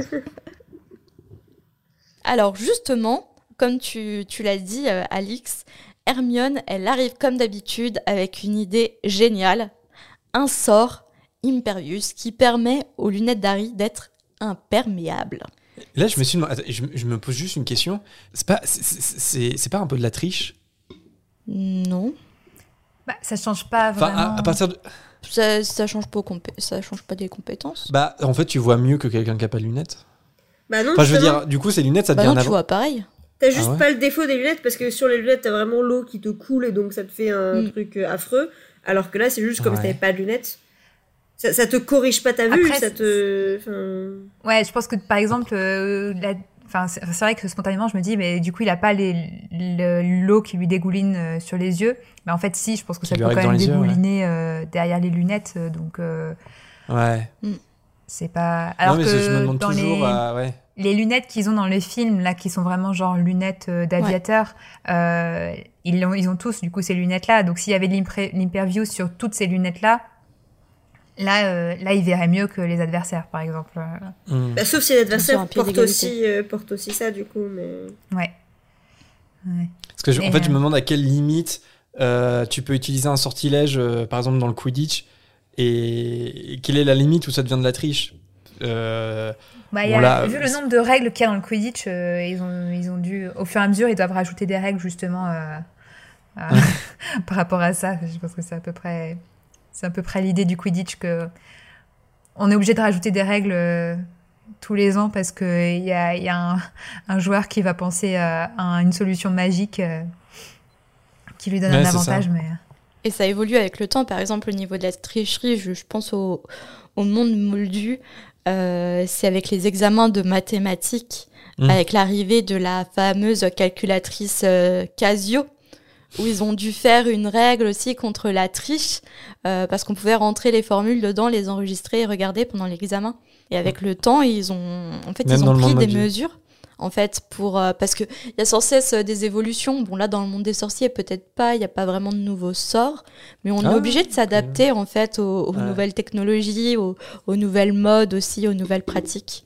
Est-ce qu'il y a toujours des sorciers qui inventent des nouveaux sorts euh, chaque jour, euh, ouais, qui font je pense- évoluer la magie? Ah ouais, je suis pense, sûre, ouais. ouais. Comme la recherche scientifique. Ouais, un ouais. Bah, techniquement, le département des mystères, c'est un département de recherche. Et il y a Ouais. clairement, en tout cas, enfin, c'est moins sur des sorts, mais par exemple, quand ils sont à Sainte-Mangouste, euh, il y a quand même cette idée que de faire des recherches pour des nouvelles techniques pour euh, soigner. Alors, bon, eux, ils essayent un truc, euh, ils essayent les points de suture, c'est pas super euh, euh, convaincant, mais il y a quand même du coup cette, cette idée d'innovation. Bah, les frères et, Weasley. hein. Et il y a les frères Weasley. Mm, Oui, Et, vrai. et techniquement, enfin, même si c'est euh, discutable, mais euh, et- ils n'ont pas été euh, homo- homologués, mais Rogue, Rogue. hein, qui- Ouais, c'est ça, Rogue avec le, le livre du prince. Enfin, on voit qu'il y, a des- il y a des sorts qui sont créés. Après, est-ce qu'il y a, je pense qu'il y a, il y a genre un, un comité qui valide les sorts et qui. euh, est-ce qu'ils doivent rentrer au programme euh, dans les manuels Je sais pas. Ouais. Ce serait rigolo. Bon, en tout cas, cette, euh, cette apparition d'Hermione euh, ravit euh, Dubois qui a limite euh, envie de l'embrasser. J'imagine trop cette scène. Toujours dans la demi-mesure du bois quand il s'agit du, du sport. Ouais, c'est ça. Et ainsi 80 fanfictions sont nées, n'est-ce pas, sur cette simple, cette simple réplique. Ah ouais, ouais. Cette idée, mais ouais, ça peut faire un beau couple. hein. La, Dubois, la passion du sport, Hermione est passionnée de tout, ça peut. euh, Bah, Ça après, peut le sport, c'est pas son truc. hein. euh, Hermione et le Quidditch, c'est pas son truc, même, mais euh, peuvent être complémentaires. Bah, pour le coup, ça serait... il faudrait jouer sur la complémentarité. Quoi. C'est ça. Non, mais ça peut être des, des, des jolies des scènes mignonnes, euh, du bois qui, Ouais. aide, qui aide Hermione à surmonter sa peur du ballet. Euh, euh, Ah, suis- Ça ouais, peut faire des scènes romantiques à la type euh, Ghost, la scène de poterie. tu vois, ça c'est un cognard. Touche le cognard. Cette petite boule, c'est le vif d'or. Allez, moi je me stoppe parce que sinon je vais aller trop loin. Cette idée de génie d'Hermione donne un regain d'énergie à Harry pour euh, reprendre le match. Mais durant cette reprise, c'est sans compter l'apparition d'un gros chien noir qui apparaît dans les gradins et qui disparaît le temps d'un éclair. Tout ça, cette scène, ça a captivé Harry et la voix de Dubois le ramène à la réalité. C'est alors qu'il voit Cédric derrière lui et entre Cédric et lui, il y a le vif d'or. Alors Harry se penche sur le nimbus il se penche pour foncer très vite sur la petite boule d'or, mais il y a quelque chose qui va pas. Il y a un silence qui s'installe, comme si le monde était entièrement muté. Il y a une vague de froid qui envahit le stade. Harry, il se sent comme si euh, un, seau d'eau glacée euh, se déversait en fait euh, sur lui, déchirait ses entrailles. c'est assez physique comme sensation. Et en plus de ça, il y a une femme qui crie à l'intérieur de sa tête. Elle crie Paris, Paris, je vous en supplie, pas lui. Pousse-toi, espèce d'idiote. Allez, pousse-toi. Non, Paris, je vous en supplie. Tuez-moi si vous voulez, tuez-moi à sa place. Cette voix engourdit le, cerveau d'Harry. Il y a un brouillard blanchâtre. Et là, plus rien. Il ne savait plus où il était. À nouveau, toutes les voix se sont éteintes. Et là, Harry entend à nouveau des voix. La boue a amorti sa chute. Et la conversation continue. Harry ne sait pas qui parle, il ne sait pas où il se trouve. Et quand il ouvre les yeux, il se rend compte qu'il est à l'infirmerie, plus du tout euh, sur le terrain de Quidditch. Il est entouré de l'équipe de Gryffondor extrêmement boueuse et euh, de Ron et d'Hermione. Chacun à leur tour, euh, ils expliquent en fait le, déroulé de, l'histoire, de ce qui s'est passé. Harry, en fait, il a fait une grosse chute à tel point que certaines personnes ont cru qu'il était mort, mais en fait Dumbledore a eu le temps de jeter un sort pour amortir sa, chute. Gryffondor a perdu. Cédric a attrapé la, petite boule euh, en or, mais en fait, il l'a attrapée pendant que Harry chutait. Et Cédric, il a rien compris à ce qui était en train de se passer. Et si bien que, tel un pouf souffle, euh, fair play. souffle fair play, il a demandé à tout prix à Madame Bibine euh, que le match se rejoue. Mais pour Madame Bibine, la victoire de pouf souffle était indiscutable. Donc du coup, Gryffondor a perdu. Dumbledore, euh, lui, il était furieux parce qu'en fait, euh, les détraqueurs ont envahi le stade et apparemment, personne n'avait jamais vu à ce jour euh, Dumbledore aussi furieux. Mais dans tout ça, il y avait pire. Pire que la perte de points pour la victoire de, la coupe des quatre maisons de, de Quidditch, pire que la perte du match. Alors de la chute d'Harry, le Nimbus 2000 a été brisé par le sol cogneur. Pire que presque mourir, il a perdu son balai. C'est ça. Et c'est dramatique pour Harry. Non, mais c'est trop triste. Euh, ce qui me fait rire, c'est quand c'est expliqué que Dumbledore euh, il a, il a amorti la chute de Harry et puis euh, il, a, il a fait apparaître une civière pour l'emmener directement à l'infirmerie. Et je sais pas pourquoi cette scène me fait rire. C'est euh, tous, les, tous les gens qui sont dans le stade, puis là on voit Harry sur une civière en train de voler vers l'infirmerie. ouais, c'est dur quand même. Comme, moi, moi je, ça me fait pas trop rire. Mais, euh, mais bah, en fait, c'est dramatique et en même temps ça me fait rire, je sais pas pourquoi. Ouais, mais tu vois, à quel point, il répète plusieurs fois que là, depuis les gradins, ils ont l'impression qu'il est mort, quoi. Et, euh, et ça, je sais pas, bon, dans le rugby, ça, ça arrive des, des, des, des, accidents où euh, du coup, tu as quelqu'un par terre qui bouge plus et euh, tu es genre. Et, et, du coup, ça fait vraiment ce, ce côté genre, mais. Qu'est-ce qui... on est, tout le monde est dans les, dans les gradins, il y, y, a un silence de mort et tu vois, tu vois quelqu'un qui est par terre, qui bouge plus après un choc et t'es genre oh putain oh putain. Puis t'as la les civières qui arrivent ça peut mmh. durer super longtemps. Et c'est vraiment euh, ce côté genre euh, vu des gradins à quel point enfin Ron et Hermione et Hermione qui est encore euh, complètement mmh. choquée en parlant de ça c'est ouais c'est assez et moi ce qui me brise le cœur c'est qu'il c'est qu'il lui ramène en fait les bouts de son balai. Comme s'il ramenait un, corps en fait à Harry bah ça c'est dans, le, ça, c'est dans le film pour le coup non? Non il lui ramène que j'ai pas ah, dans l'île. Elle a un sac, un sac de. Ouais. Mm. Ah, ok, d'accord. Et, et, ça, et, ça, je trouve que c'est aussi un truc que. Enfin, tu dis à quel point c'est des bons potes et on, le montre pas, mais tu dis qu'ils sont allés récupérer les restes de son balai qui était mm. détruit. Et ils se sont dit, mais même s'il est fichu, on va quand même aller le récupérer et. Euh, et, et lui donner et tout. Enfin, je me souviens plus. Non, s'ils me disent pas que c'est un prof qui le qui récupère. Fleetwick. Fleetwick a rapporté son balai, ouais. Mm. Mais, euh, Ouais, mais je trouve ouais. qu'il y a, a symbolique pour Harry. Ah bah oui, oui. Parce que c'est le premier objet de valeur qu'on lui offre. euh, C'est le Nimbus 2000, c'est- c'était beaucoup pour lui. Ouais, mais il sera remplacé par l'éclair de feu. Il est carrément mieux, l'éclair de feu. Mais Ouais. je pense qu'il y a, il y a C'est aussi ce côté. Ça, lui donnait aussi un peu un statut qui était, euh, qui était mérité dans le sens où enfin, il était célèbre, mais voilà, pour un truc dont il se souvenait pas. Alors qu'avec son talent pour le Quidditch, il avait, je pense, un peu plus l'impression de, de mériter euh, le- l'admiration qu'on lui portait parce que c'était un vrai talent et voilà, ça allait. Enfin, c'est quelque chose qu'il a un peu découvert euh, avec son Imbus 2000, enfin, même s'il après a d'abord volé sur le balai de l'école, mais il y, a- il y a quand même un peu ce, oui, ce côté de. C'est c'est pour ça que j'ai été. euh, Enfin, c'est un peu cette reconnaissance et du coup aussi le fait de perdre le match, euh, c'est un peu la double, la double peine quelque part. euh. En plus, je pense à ça en même temps que tu parles, euh, par rapport au fait que là, le Quidditch, pour lui, c'est vraiment... c'est ce qui lui permet d'être célèbre pour une raison qu'il maîtrise. Il perd le match en revivant la raison pour laquelle il est célèbre euh, et qu'il a subi. Hmm. Et il, il revit toute, sa, toute la scène. Enfin, ça finit avec Devant le rire de Voldemort. euh, il entend sa mère mourir. Enfin, c'est... euh, Enfin, c'est waouh, quoi. Enfin, C'est super violent.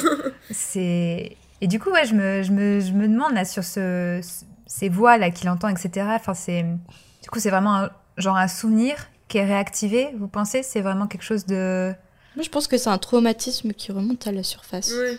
ouais ouais c'est vraiment parce qu'il avait un an et euh, du tu- coup je sais, je me rends pas compte euh, dans la vraie vie si euh, quand t'as un trauma à un an si tu peux comme ça avoir un, Hmm. un flash aussi euh, aussi C'est presque de l'inconscient, en fait. C'est Mhm. l'inconscient qui remonte à la surface, je dirais. Ouais. Mais oui, après, c'est vrai qu'il était très jeune. Et cette scène, elle est horrible parce qu'il souffre autant physiquement qu'émotionnellement, en fait. Il est impuissant face à ça. Il, enfin, il n'avait que la chute, au final, pour, euh, pour arrêter ce, ce- de souffrir, finalement. Ouais, puis c'est surtout. Enfin, c'est qu'il est. Bon, de, de tomber dans les pommes euh, devant tes potes dans un compartiment du Poudlard Express, bon, c'est déjà pas la gloire. Mais là, en plus de tomber dans les pommes devant toute l'école entière qui te regarde, c'est. euh, oui, et surtout à tant de mètres de quoi. hauteur. ouais. Ouais, mais là, Ah oui, oui, là, non, je mais pense oui. que au-delà, enfin, je pense que là, dans le public, euh, et ce, enfin, à part euh, Drago, euh, À part les serpentards. voilà, à part les Serpentards, mais je, je pense que personne s'est moqué, quoi. À ce moment-là, je pense qu'ils ont vraiment tous eu peur, euh, vraiment peur, quoi. Enfin, c'est, c'est pas. Oui, parce qu'au-delà des détraqueurs, tout le monde est conscient. Je pense que le, le Quidditch ça reste un sport dangereux, d'autant plus dans les conditions Mhm. météo qui sont. Et donc, détraqueurs ou pas, un accident peut arriver, en fait. Et après, c'est ce qu'on disait tout à l'heure. Est-ce que. Mhm. Est-ce que c'était vraiment une bonne idée de les laisser jouer dans ces voilà, Parce ouais, que je. C'est ça aurait pu arriver en fait très facilement à n'importe quel joueur euh, même s'il n'y avait pas eu les détraqueurs en fait C'est vrai qu'on. C'est un sujet qui revient régulièrement, c'est la, la sécurité dans le monde des sorciers. Et c'est vrai qu'on a tendance. Bah oui, euh, le Quidditch, euh, de prime abord, ça a l'air super dangereux, en tout cas beaucoup plus dangereux que nos sports moldus à nous. C'est vrai, mais après, c'est vrai que aussi le danger est moindre peut-être dans le monde des sorciers. Et donc, du coup, l'aspect dangereux du, du Quidditch s'équilibre en fait avec toutes les possibilités magiques pour venir au secours euh, d'un élève. Par exemple, à Harry, le cas de Harry, c'est typique. Je veux dire, ça arrive dans le monde moldu, tu fais une, chute de 30 mètres de haut, il y a personne pour venir, te, pour venir amortir ta chute. Alors que là, bon, éventuellement, c'est possible. Je pense que le Quidditch est, est comme euh, est dangereux, mais comme tous les sports en fait dans le monde moldu sont dangereux en fait. Euh, c'est un peu une, un peu un sport à l'image du monde de la magie quoi. Enfin, je sais pas si, ouais, ouais. si je suis assez, si je suis Non, clair sur. Oui. je, je- pense qu'effectivement ça reste enfin c'est le, cas mais du coup enfin même dans le monde moldu sur un sport euh, voilà si on pense à la dernière euh, euh, la dernière coupe cet été enfin je, je suis pas du monde coupe de- d'Europe je sais plus mais où il y a eu ce joueur danois qui s'est effondré sur le terrain Ouais, ouais, qui s'effondrait. ça, ça reste enfin je veux dire le foot est pas particulièrement un sport violent c'est pas euh, enfin, déjà moins violent que le, le rugby je pense que voilà on en parlait Mm, Marjolaine mm, tout à l'heure et pourtant enfin ça reste des accidents qui peuvent arriver dans des cas de situation enfin voilà de- d'un effort particulier ou quoi et et ça reste impressionnant en fait euh, et saisissant quand t'es euh, Ouais, personne, Ouais, personne ça. va, se moquer, euh, ouais. va se- Ouais. va se moquer d'un d'un joueur euh, de quelque sport qu'il soit qui, qui tombe comme ça euh, dans, en plein match quoi en général euh, Mm. surtout quand tu es en face de bon là c'est des élèves donc c'est particulier, mais en face de, de, sportifs en général, tu dis euh, ouais il y a un truc qui cloche quoi quand il y a quand il y a un malaise, quand il y a quelque chose comme ça. Donc euh. mais bon là quand même à, l'origine de, de cet accident c'est Sirius la cause quand même parce mm. que si s'il avait s'il avait pas Enfin, s'il avait résisté à l'envie de, de, venir voir mm. son, son, filleul jouer au Quidditch, bah, il n'y aurait pas eu les détraqueurs qui seraient rentrés sur le terrain, quoi. Donc j'imagine dans la tête de Sirius. Bah, tu penses ça Ah bah ouais. Parce que je sais pas parce que il est dit après que les détraqueurs en fait ils sont ils ont juste euh, un peu pété un câble parce qu'ils ont ils ont vu tous ces élèves euh, réunis et ah ouais. ils ont pas nourriture fraîche. Ouais voilà ils ont pas pu réfréner leur euh, trop d'émotions leur désir quelque part et je sais pas si c'est lié directement au fait que que Sirius soit ah venu sous sa forme ah, de chien voir le match. J'ai toujours associé associé les deux mais peut-être qu'effectivement c'est c'était pas c'était pas lié mais euh, je, pense qu'il y a ça mais il y a aussi le fait que mine de rien à ce stade euh, Harry pour lui euh, enfin voilà ça fait plusieurs fois qu'il voit ce grand chien noir et il pense que c'est le Sinistros. Et, et du coup non seulement enfin les trackers vont aggraver la, la situation et, et, au final c'est sont plus les trackers qui provoquent sa chute mais le fait de, de voir comme ça à nouveau enfin pense voir à nouveau le Sinistros euh, ça génère quand même une angoisse supplémentaire, quoi. Enfin, et, et c'est le cas enfin, à plusieurs reprises tout au fil du tome. Et je trouve que c'est quelque chose qui est très intéressant sur la construction du tome, ce, ce doute qu'il y a entre euh, enfin, Harry qui pense, euh, qui pense voir un mm. présage de mort, alors qu'en fait, ben non, c'est quelque chose de plutôt enfin, positif dans sa vie. Enfin, en tout cas, ça aura un impact positif à un moment. Et puis en fait, ça lui fait revivre les traumatismes du passé parce qu'il va lui arriver dans, dans l'avenir. Mm, mm.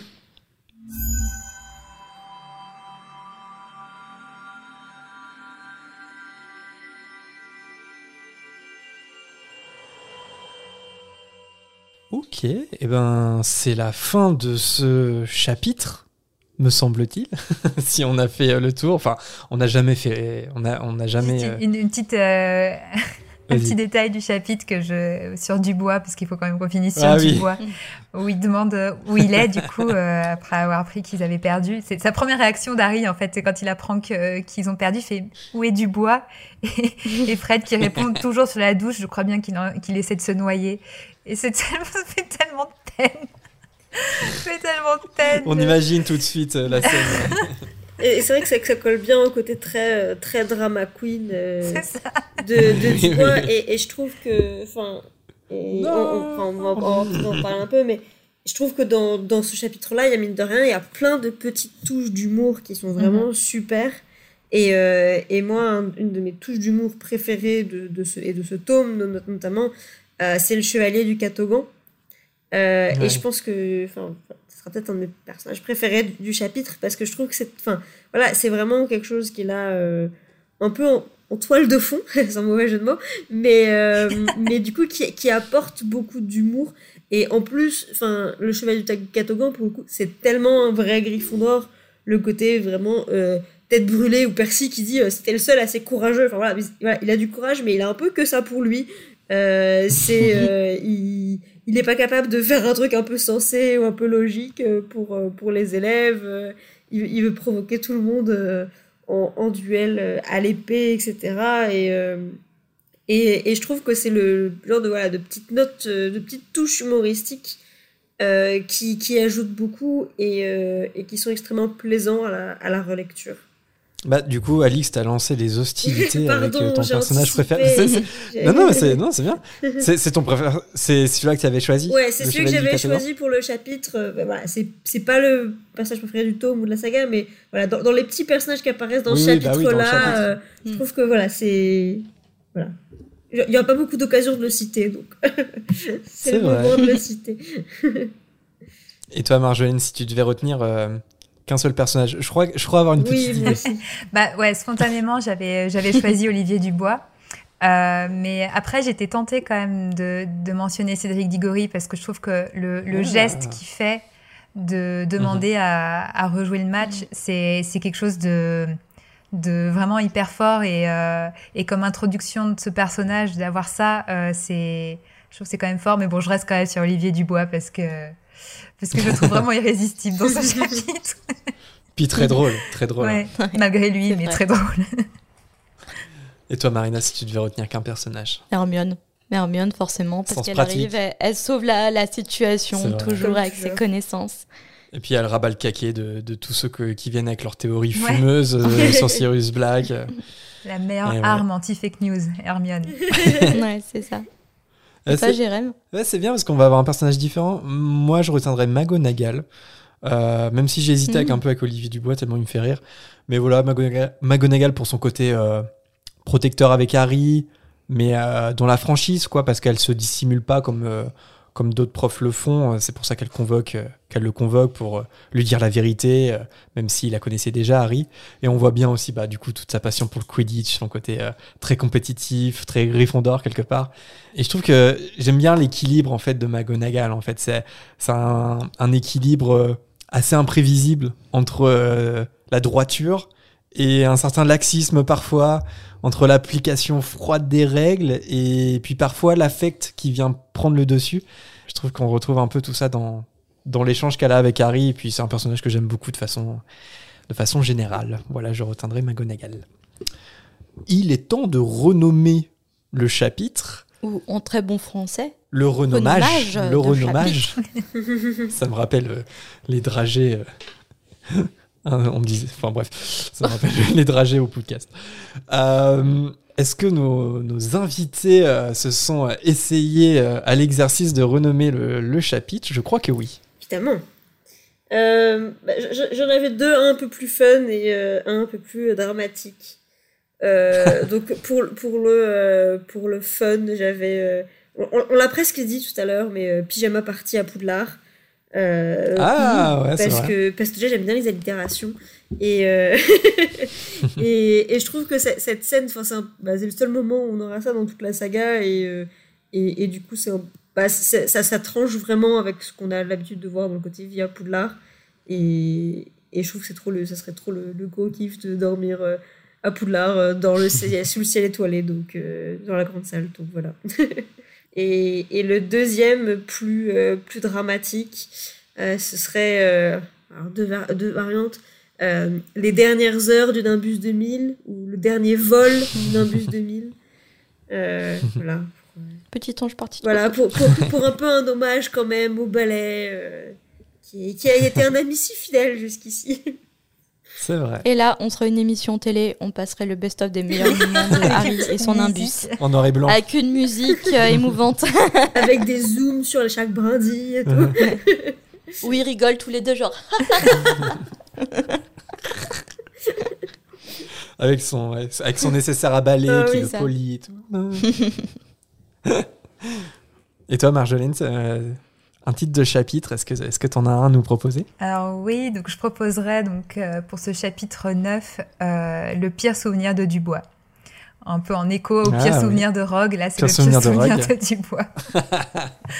Parce que c'est vraiment je À des euh, échelles euh, pas trop comparables. bah, C'est relatif, hein, je pense que. Ouais, ouais, c'est relatif. Après, ce Ah, qui, ce qui rattrape, c'est la suite. Euh, voilà. Mais bon, je trouve que du coup, c'est. Je sais pas, ouais, c'est mon, c'est mon highlight du chapitre. Cette intensité de Dubois. Donc, euh, Et toi, Marina, si tu devais renommer le chapitre, t'as trouvé ou pas? Parce que je sais Ouais. que t'avais pas trouvé tout à l'heure. Vas-y. Harry Potter, c'est pas que j'ai pas trouvé, c'est que j'avais pas eu le temps de chercher. je suis honnête avec les auditeurs. j'étais un peu, pour tout vous dire, euh, quand on a commencé l'émission, j'étais encore en train de finir de préparer l'émission. voilà. C'est ce qui s'appelle être en retard dans sa préparation. Harry Potter et le prisonnier d'Azkaban, chapitre 9. Sale temps pour Harry. Ouais. Ou on peut faire aussi sale temps pour Dubois. Mmh. Voilà. c'est pas mal, ça J'ai le eu temps- un peu peur ça que- le- ça le temps pour Dubois, parce que euh, par rapport à moi, pire souvenir de Dubois, il y a, un- il y a un- encore le jeu de mots sur le, le bois Ouais. du, ballet aussi. Mm. Donc, Mm, euh, ouais. Bah moi, moi c'est un jeu de mots aussi, j'ai eu peur que tu me le piques un peu. C'est Harry Potter et le prisonnier d'Azkaban, chapitre 9, un temps de chien. ouh, Ah. Ouh, Ah. joli Ouh, pas Ouais. mal. un peu dans le même J'ai eu esprit. un peu là, peur, tu m'as fait un peu frissonner. là. un peu dans le même esprit que Sinistre Défaite, là, c'est. euh, Oui, je, trouve, je trouve vraiment bien trouvé, là, ce titre de chapitre. ouais, sinistre défaite, euh, Mm. avec euh, l'illusion sinistrose, tout à fait. Ouais. Tu n'en as qu'un. Hein? Tu n'en as qu'un. Ouais, j'en ai qu'un. Ouais, bah, Bah, t'as beaucoup préparé l'émission. Généralement, j'en ai un sérieux et j'ai une grosse connerie derrière. Mais là, non. Même si, en fait, euh, comme je le disais, moi, je sais pas, c'est un chapitre qui me fait rire. Euh, mais euh, parce que il y a des petites touches d'humour quand même, dans, malgré la, la, gravité un peu de ce qui se passe. Et, et ça, ça, ça, a tendance à vraiment me faire rire les, les, les gags, les gags de ce genre. Donc, donc non. je trouve, que le, je trouve que le chapitre est assez drôle comme ça. D'accord, très bien. Bon, allez, il est temps de retrouver les messages envoyés par les auditeurs dans euh, la célèbre volière.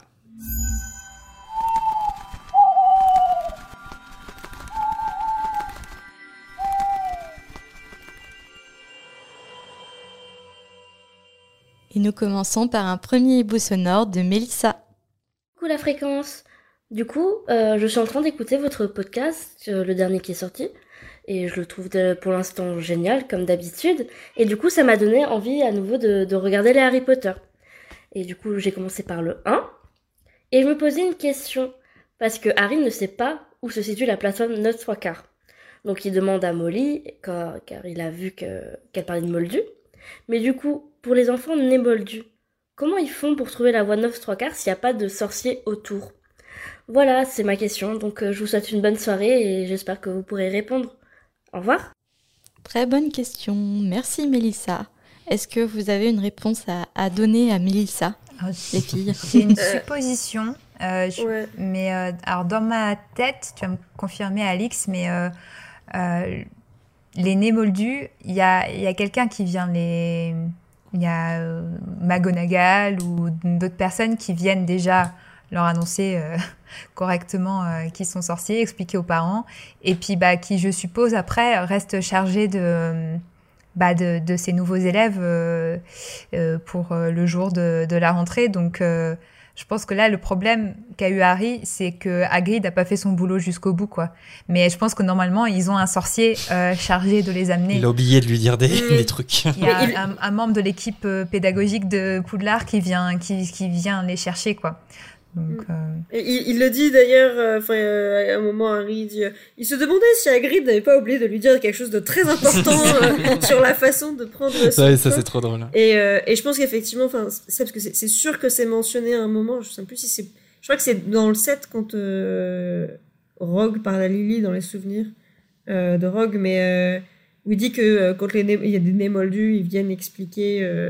A quelqu'un de l'école qui vient un peu expliquer euh, tout le truc, et donc ça me paraît très logique qu'à ce moment-là, euh, ils leur disent voilà, donc vous êtes attendus euh, le 1er septembre, la gare c'est là euh, pour passer, c'est comme ça, comme ça. C'est. Pour passer, il faut passer dans un mur en Oui. briques. N'ayez pas peur, vous allez passer à travers. Ayez Tu cours, confiance. tu cours, tu fermes les yeux. Et après, en vrai, euh, ce qui est arrivé à Harry, je pense que ça, enfin, il y a, il y a quand même un certain nombre de personnes euh, qui, qui est là à cette heure-là, ce jour-là, au même endroit.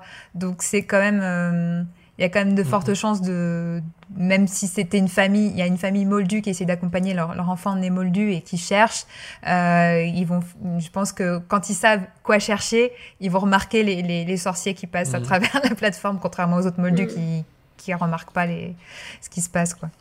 Oui, puis je me souviens que euh, aussi comme élément de réponse, on voit Dumbledore dans les dans les souvenirs de sur euh, sur euh, Tom Jedusor, puisque Dumbledore il, il- rend visite à, à Jedusor dans l'orphelinat, il lui propose en fait de l'accompagner au chemin de traverse. Donc j'imagine que ce que fait Dumbledore là, en fait, c'est proposer un, peu tous les tous les enfants, par exemple nés moldus, qui ont qui euh, qui ont pas de qui connaissent rien au, au monde de la magie. Je pense que c'est un peu le même principe. Et encore plus à des orphelins. Parce que là, il propose, il propose ça, j'imagine, encore plus à, à, à Gédusor parce qu'il est orphelin et qu'il a, Oui, il est orphelin, ouais. qu'il a personne Ouais. pour l'emmener sur le même- traverse. Même avec des parents, quand t'es né moldu, je pense que c'est possible aussi. Et, et d'ailleurs- j'ai du ordre dans à ce moment-là, lui, l'enfant refuse en fait que d'être accompagné. Il veut, il veut tout faire tout seul. Et je crois que Dumbledore lui explique comment, il- il- comment trouver en fait euh, le chaudron baveur. Et après, une fois qu'il est entré dans le chaudron baveur, il doit demander à Tom, le barman. euh, heureusement que ça va, que c'est que c'est un bar correct, hein, parce que À la tête de sanglier. T'arrives, tu demandes au barman. Le gamin, il a 10 ans. non, ça va. Homme de confiance. On passe tout de suite au prochain hibou, celui d'Angers. Bonjour la fréquence. Alors je viens de terminer ma petite lecture annuelle des Harry Potter et c'est vrai que bah, je viens seulement de remarquer qu'on avait très peu d'informations sur euh, le professeur de Quidditch à Poudlard, donc Madame Bimine, puisque euh, dans les livres je n'ai jamais vu son prénom être mentionné et on n'a jamais fait illusion euh, de sa maison dans laquelle elle a été affectée plus jeune. Voilà, donc je trouve que son passé reste assez mystérieux et pareil pour son identité.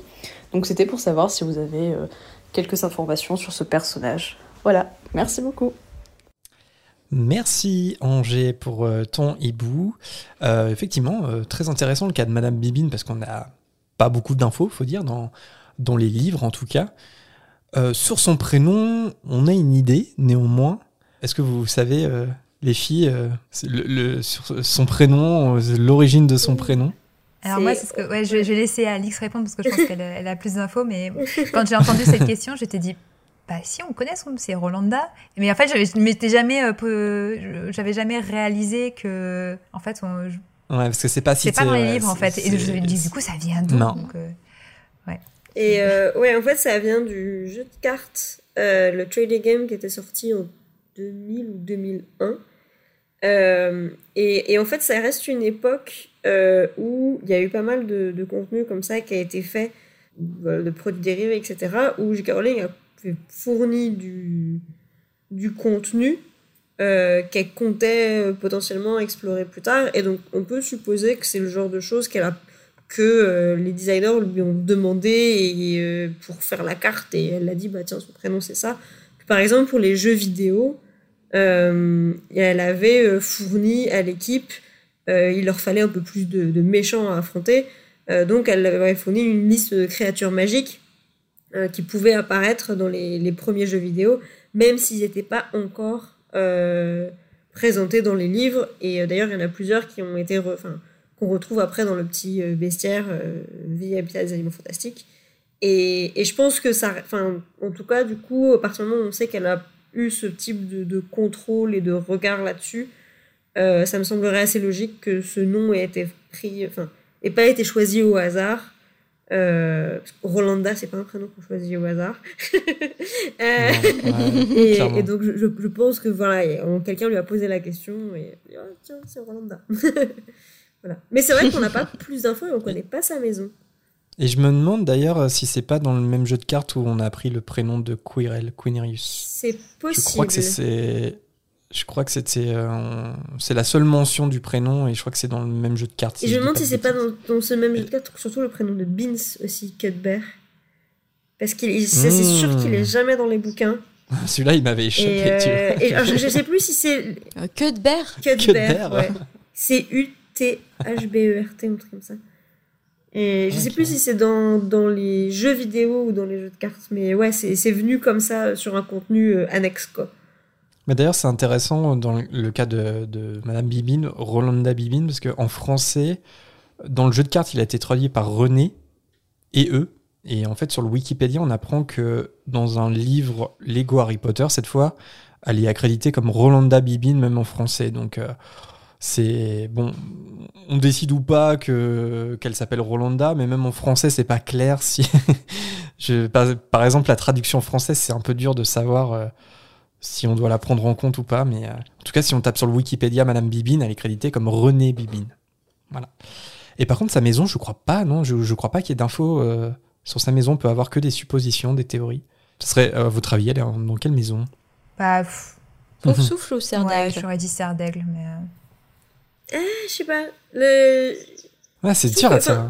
Pas Serpentard, en tout cas, je la sens pas mais Serpentard. Mais je l'aurais bien mis à Gryffondor, et je sais pas, je le. Enfin, c'est. Mm je sais pas, dans, dans la façon. Euh, je, sais pas, il y a peut-être le côté enfin, la sportif, mais après, il y a des sportifs dans toutes les maisons. Mais, Moi, je la euh, trouve très, très impartiale, en fait. Elle est, c'est vraiment une bonne arbitre euh, dans le sens où elle est. Et mm. ça, je, je sais pas, je l'associe plus. Ça, ça, pourrait être une pouf souffle, mais, mais j'associe plus au Serdec dans le sens elle est. C'est, c'est l'impartialité pour le, pour le jeu. L'amour du sport.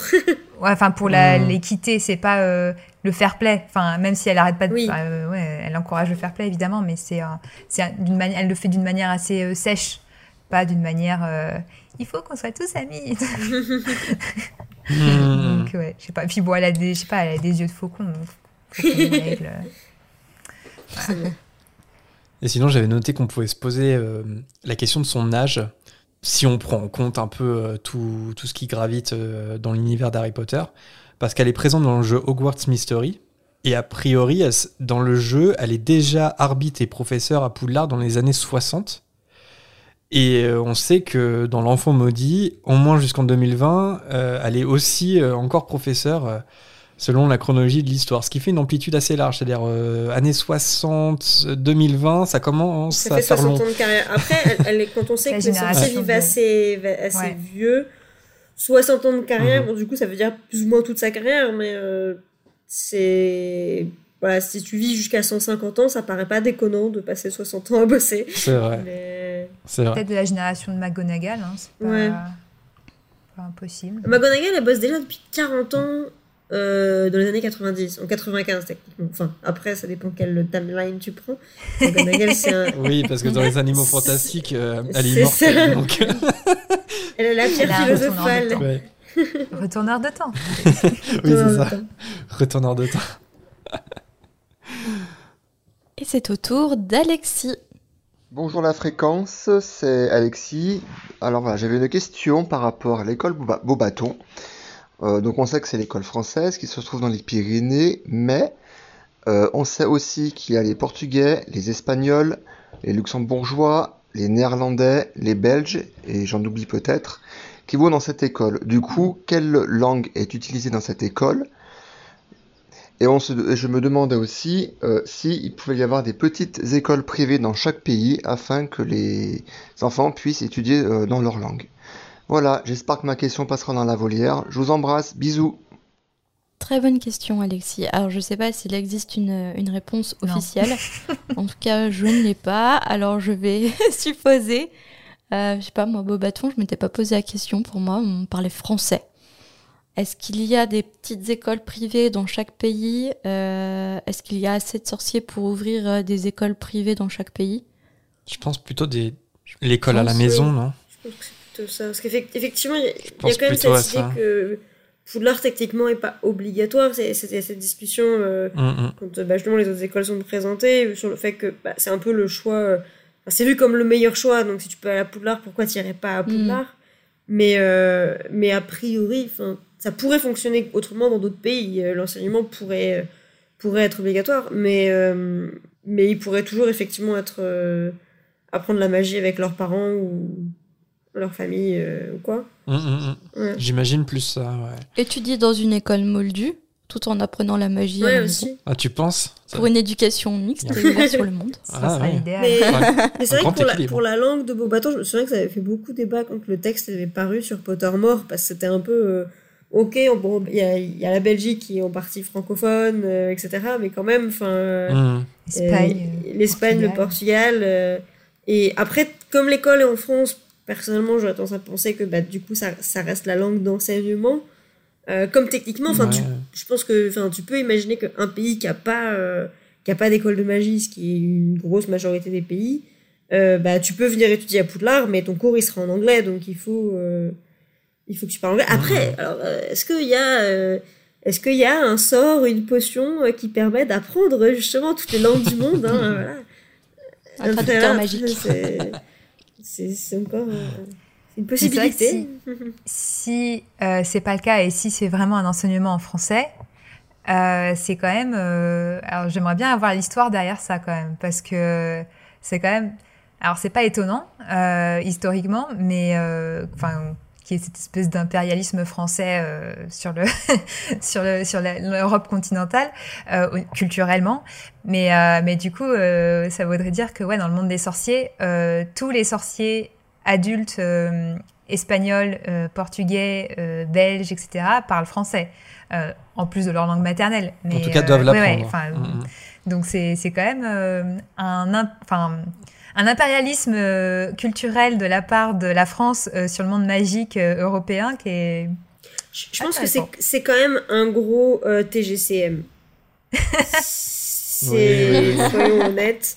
Non, mais, historiquement ça, ça existait des, Oui, oui, des oui. écoles euh, des écoles qui qui ont un rayonnement plus que leur nation et qui du coup obligent plein de personnes, enfin d'étudiants à apprendre cette langue pour pouvoir étudier dans cette école, c'est pas.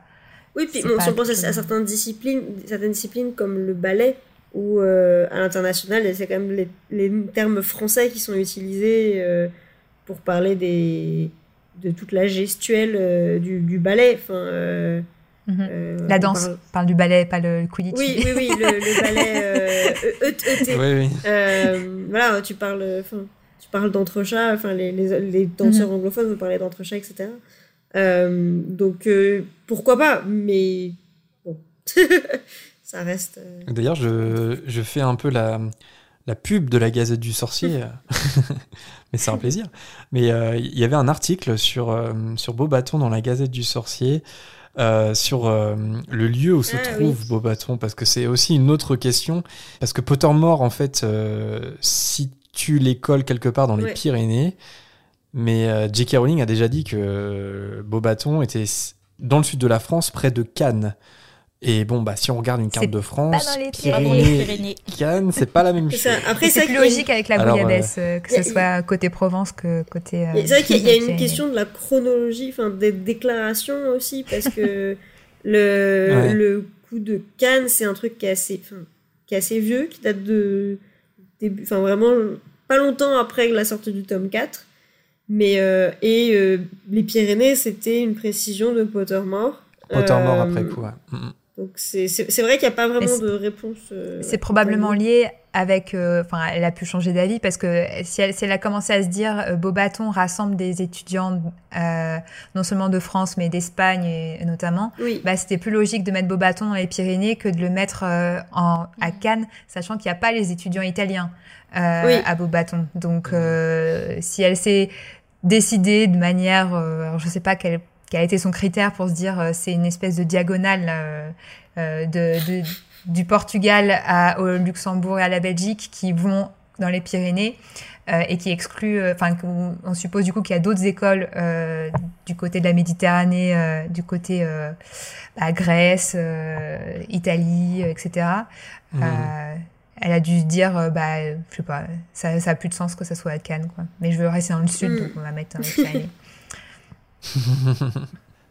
Et on passe tout de suite euh, au prochain hibou sonore, c'est celui de Marie. Bonjour Jérémy, bonjour Marina, c'est Marie. Voilà, je vous, euh, je vous, mets un petit hibou parce qu'il y a une question qui me taraude depuis euh, déjà quelques semaines et que j'avais pas encore pris le temps de, vous envoyer euh, de petits bouts sonores. Voilà, pourquoi est-ce qu'en première année, on fait acheter aux élèves le livre de Norbert Dragono sur la vie et habitat des animaux fantastiques alors qu'ils n'ont pas encore de cours euh, de son créature magique et qu'ensuite Hagrid en troisième année leur fait acheter un tout autre livre? Bon, ok, c'est un livre monstrueux, c'est parfait pour Hagrid, c'est vrai, mais je trouve que ça fait une petite incohérence quand même. Voilà. Je vous remercie beaucoup pour votre réponse, pour vos idées ou en tout cas pour euh, pour les théories plutôt qu'on peut qu'on peut évoquer là-dessus. Euh, surtout continuez euh, et, et merci beaucoup encore pour ce super podcast. Bisous. Merci Marie. Alors encore une bonne question, hein, il faut dire, sur cette émission. Pourquoi faire acheter le livre de Dragono première année? Parce que c'est un placement de produit. C'est à l'époque. Il faut rentabiliser. Non, mais et en plus c'est vrai que Dumbledore lui-même, euh, dans la version publiée réelle du, livre, il écrit que c'est un livre obligatoire pour l'étude des créatures magiques et euh, ce cours ne commence qu'en troisième année. Alors, on peut avoir que des suppositions, mais euh, ma principale supposition, c'est que peut-être que c'est un livre utile pour la défense contre les forces du mal, notamment, ouais, notamment au niveau des créatures. Et d'ailleurs, on en fait mention en fait dans le chapitre parce que euh, Rogue, il dit aux élèves que les premières années sont censées connaître les strangulos ou les chapeaux rouges. Mm. Et ce sont par exemple deux créatures qui sont dans le livre de Dargono. Donc, et si pour euh, leur culture aussi. Mm, mm. Et d'ailleurs, il y a une petite anecdote dans le chapitre de, du jour. c'est ce que je voulais, je voulais la glisser à un moment. Est-ce que tu veux, tu veux la raconter? Bah, non, mais en fait, c'est que il... Rogue, dans son Lupin bashing, mhm. il dit que Lupin s'est trompé euh, en, en, disant, alors je ne sais plus, euh, c'est quel... Que le, cap, le Kappa se trouve en Mongolie, il dit. Voilà, Et, et, en gros, ouais, il dit, ouais, il vous a raconté, en gros, euh, il connaît tellement pas son sujet, Lupin, euh, qu'il a, qu'il s'est trompé. Il a fait de la merde. alors que non, c'est Rogue qui se trompe et c'est marqué du coup dans le dans ah, le livre. C'est dans le livre où il y a une petite. Y a la, voilà, il y a la petite note de Ron, euh, ah machin. Ron. Ah, même, même, même, Rogue non plus n'a pas lu ce livre. oui, c'est ça. Parce que du coup, ouais, la, la, dans les premières versions de, de, du épisode Fantastique, il y avait des annotations de Harry et Ron qui ont été retirées dans la dernière version parce que quand, je crois que c'est quand il y a eu les nouveaux les nouvelles créatures de J.K. Rowling, ouais, euh, du coup au moment de la sortie du premier film Animaux Fantastique, où du coup ces commentaires-là ont été retirés. Hmm. Euh, mais, euh, mais du coup, oui, c'est une petite euh, truc assez. C'est dommage, parce que c'est hyper drôle de hmm. faire des petits clins d'œil à ce hmm. qu'on peut retrouver dans, la, saga. Mais comme quoi, comme quoi les informations de ce livre-là sont mentionnées en, dans les cours de défense contre les forces du mal. Donc, oui, oui. C'est vrai que moi, je l'avais toujours vu comme un livre un peu de culture générale, en fait, du monde magique parce que c'est vrai que ça sert bah, pour la défense contre les forces du mal, comme vous l'avez dit, mais je pense que comme on parle de créatures magiques, ça peut aussi servir pour l'histoire de la magie, où, mm. euh, où il parle quand même en histoire de la magie, il y a, enfin, il, y a, bon, il parle, c'est plus des êtres, parce qu'il parle euh, des, des, guerres avec les gobelins et tout ça, mais il parle des, de l'implication des trolls dans certains trucs, donc ça peut quand même un peu servir de savoir... Euh, de savoir Sur quoi qui, tu peux qui fait quoi, et, et voilà. Et effectivement, pour les potions, parce qu'il y a quand même des des animaux qui sont utilisés pour euh, des propriétés assez particulières et donc ça me paraît logique de savoir un peu euh, à quoi tu enfin qu'est-ce que tu peux utiliser et pourquoi et, et voilà. Donc c'est vrai que moi j'ai toujours vu ça comme ça. Mais, ouais. non je suis d'accord.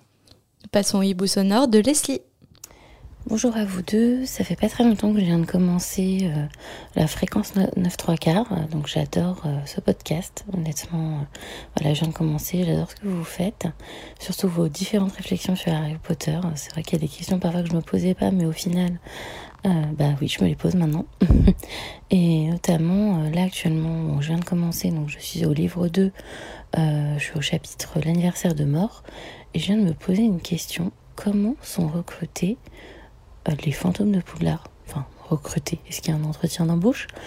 Bon, je pense pas, mais je me suis posé la question comment sont euh, bah, recrutés, entre guillemets, les fantômes de Poudlard? Voilà, je me posais la question. Bah, si vous avez une petite réponse, euh, ça m'aiderait. Sinon, voilà, j'adore ce que vous faites, comme je le disais. Et bah, j'espère que vous allez continuer jusqu'à la fin. Bonne journée à vous. Alors, je crois que Nick quasi sans tête s'est fait recruter par un chasseur de tête. Boum Je l'avais depuis 5 minutes et j'avais trop hâte de la sortir. On passe au prochain niveau sonore. Sur cette vanne, le silence. Voilà. bah, c'est vrai qu'on en a un petit peu discuté euh, assez tôt dans, dans l'épisode, on a, on a parlé un petit peu de ça. Je sais pas si quelqu'un veut rajouter autre chose. Euh, bon, on n'a pas d'informations, hein, clairement. Non, on, vrai. on peut faire que des théories. Euh, Plus ou moins fumeuses. Mais c'est vrai que il y, a eu un article sur Pottermore euh, consacré aux fantômes. On en, on, en, parlait et il était dit dans cet article que Poudlard est un lieu particulièrement attractif pour eux parce que justement les élèves, ses occupants de façon générale, traitent euh, leurs amis morts avec respect et parfois même affection. Donc c'est pour ça qu'ils sont attirés euh, par Poudlard. Ce qui suggère qu'il n'y a pas que euh, ce qu'on connaît, il y en a probablement beaucoup d'autres aussi. Bah, c'est vrai que dans la première description de l'école des sorciers, ils décrivent le, festin de début d'année, ils parlent de centaines de fantômes. on mhm. sait que des fois il y a quand même un peu des exagérations qui, qui sont faites, mais, mais, mais, clairement, enfin, même, même, si au final c'est pas une centaine, c'est un peu plus que les cinq qu'on connaît, quoi, en gros. Mais euh, non, un truc du coup, un fantôme que j'aime beaucoup et enfin en fait qu'on voit pas, euh, qui était dans les brouillons de Rowling, c'était il y avait, je sais plus comment il s'appelait, Edward Gray ou un truc comme ça, où il devait, euh, c'était un, sorcier qui était mort en ayant mangé des, en s'étant étouffé avec des raisins ou un truc comme ça dans la salle dans la grande salle de de, de Poulard et donc il est voilà, il était mort étouffé dans la grande salle et donc il hantait la grande salle. Et, euh, elle avait dit que voilà il avait pas elle n'avait pas vraiment trouvé la place dans les bouquins de, de l'intégrer au hmm. final. Ça reste au tas de brouillon. Mais euh, c'est le genre de, de petits trucs que je trouve assez cool. Et euh, le, le genre de fantôme, enfin voilà, sur le côté toujours un peu loufoque de Poudlard, euh, qui, qui ajoute un peu de piment. Et pour conclure euh, cette volière, nous euh, finissons avec le hibou sonore de Camille. Salut la fréquence. Euh, je me posais une question en écoutant le livre audio du tome 3 de Harry Potter. Euh, il est dit que la carte du maraudeur a été confisquée par Rusard. Mais euh, je me dis quand même que c'est quand même un objet qui est vraiment rare et je ne comprends pas comment est-ce que la carte a été confisquée et qui se l'est fait confisquer? Ça me semble un peu bizarre. Voilà, est-ce que je voulais savoir si vous aviez une réponse ou pas? Voilà, j'adore ce que vous faites et j'attends toujours avec impatience euh, chacun de vos épisodes. Salut Merci Camille pour ton message.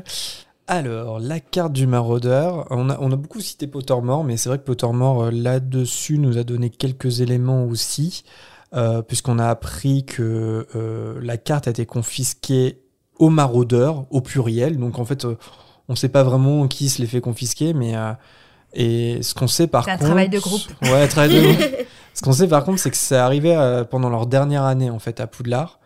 Euh, et sûrement après que Rogue ait cafeté en fait auprès de Rusard. et, et on sait que bah en dernière année, à ce moment-là, avec Voldemort qui gagnait de la puissance, l'article suggère qu'ils avaient peut-être euh, d'autres préoccupations que de récupérer la carte qui leur a été confisquée par Rusard. Et voilà, mais à part ça, on n'a pas trop d'autres infos. Enfin, on sait pas vraiment dans quel contexte Rusard a pu euh, récupérer la carte. Je sais pas si vous avez une théorie ou une autre info, mais sur le pourquoi de et surtout le comment de l'affaire. Ouais, bah le comment, euh, c'est les maraudeurs, donc Ouais. ils ont certainement dû euh, avoir une brillante idée euh, sur leur dernière année de faire un truc encore plus débile, où du coup euh, Rusard leur est tombé dessus finalement. Euh, après, effectivement, je pense que le, le sous-entendu qu'ils sont en septième année et du coup euh, la, la carte du maraudeur, peut-être que il n'y avait pas forcément de d'enjeu à la, à la garder euh, après qu'ils aient quitté ouais. Poudlard. Il y a peut-être ça. Après, peut-être qu'ils ont... Alors là, c'est une théorie. Peut-être qu'ils ont, ils l'ont laissé un peu volontairement aussi, euh, en mode d'héritage, euh, puisque ils se sont, ils savaient que Rusard allait jamais réussir à s'en servir, Hmm. et euh, ils se sont dit, voilà, euh, on, on laisse, euh, c'est notre création, elle appartient à Poudlard maintenant, et elle appartiendra à ceux qui seront assez, euh, qui auront le même esprit tordu que nous pour réussir à comprendre comment elle marche et à quel est son usage, quoi. Fred et Georges. Et, et donc, moi, j'aime bien cette idée de, de qui se sont probablement dit, voilà, c'est pour la génération suivante qui, qui, auront, qui seront assez malins pour, euh, pour trouver comment, comment on s'en sert, quoi. Mais, mais ça, je pense que, enfin, pour le coup de comment Rusard l'a confisqué, enfin, Ru- Rusard, c'est pas le genre de personne qui est très euh, admiratif de la magie ou quoi que ce soit, et, euh, et du coup, je pense que il l'a juste pris, enfin, même s'il a sans doute pas vu ce qu'il y avait dessus et qu'ils avaient été pas suffisamment malins pour, pour l'effacer à temps, mais il a dû se dire que ça devait avoir un, un rôle dans une de leurs farces, et du coup, il l'a, Mm. il l'a juste confisqué comme ça, et Ça a dû l'insulter, spécialement. euh, oui, potentiellement. Et, euh, et du coup, euh, après, comme il a pas de baguette magique, est-ce qu'il a pu euh, lui dire de révéler ses secrets? Enfin, je sais pas. Est-ce que est-ce qu'elle a réagi de la même manière aux sorciers Hmm. ou au craquemol Mais euh, mais du coup, je pense que oui, il, il a confisqué. Eux, ils étaient pas vraiment en mesure, sans doute, de protester euh, parce qu'il y a quand même une forme d'autorité. Et, euh, et lui, il l'a pas vu comme un objet exceptionnel. Il l'a juste vu comme une énième euh, une énième farce euh, Mhm. de- des élèves qui l'emmerdent le plus à l'école. Ouais. C'est ça. En tout cas, bah, merci à tous euh, pour euh, vos hiboux. On en a encore euh, pas mal dans notre volière, donc si vous nous avez envoyé un vocal pendant l'été notamment, on le diffusera peut-être dans le prochain épisode. On tenait quand même à citer euh, certains d'entre vous, en commençant par Maude, euh, Cindy, euh, qui a fait un vocal concernant Lucius Malfoy et le basilic. On pense aussi à Anne-Charlotte, cette fois c'était au sujet de la carte du maraudeur, sur une question qu'on a abordée depuis. Et pareil pour Jules au sujet des Weasley et enfin Jessica au sujet des baguettes.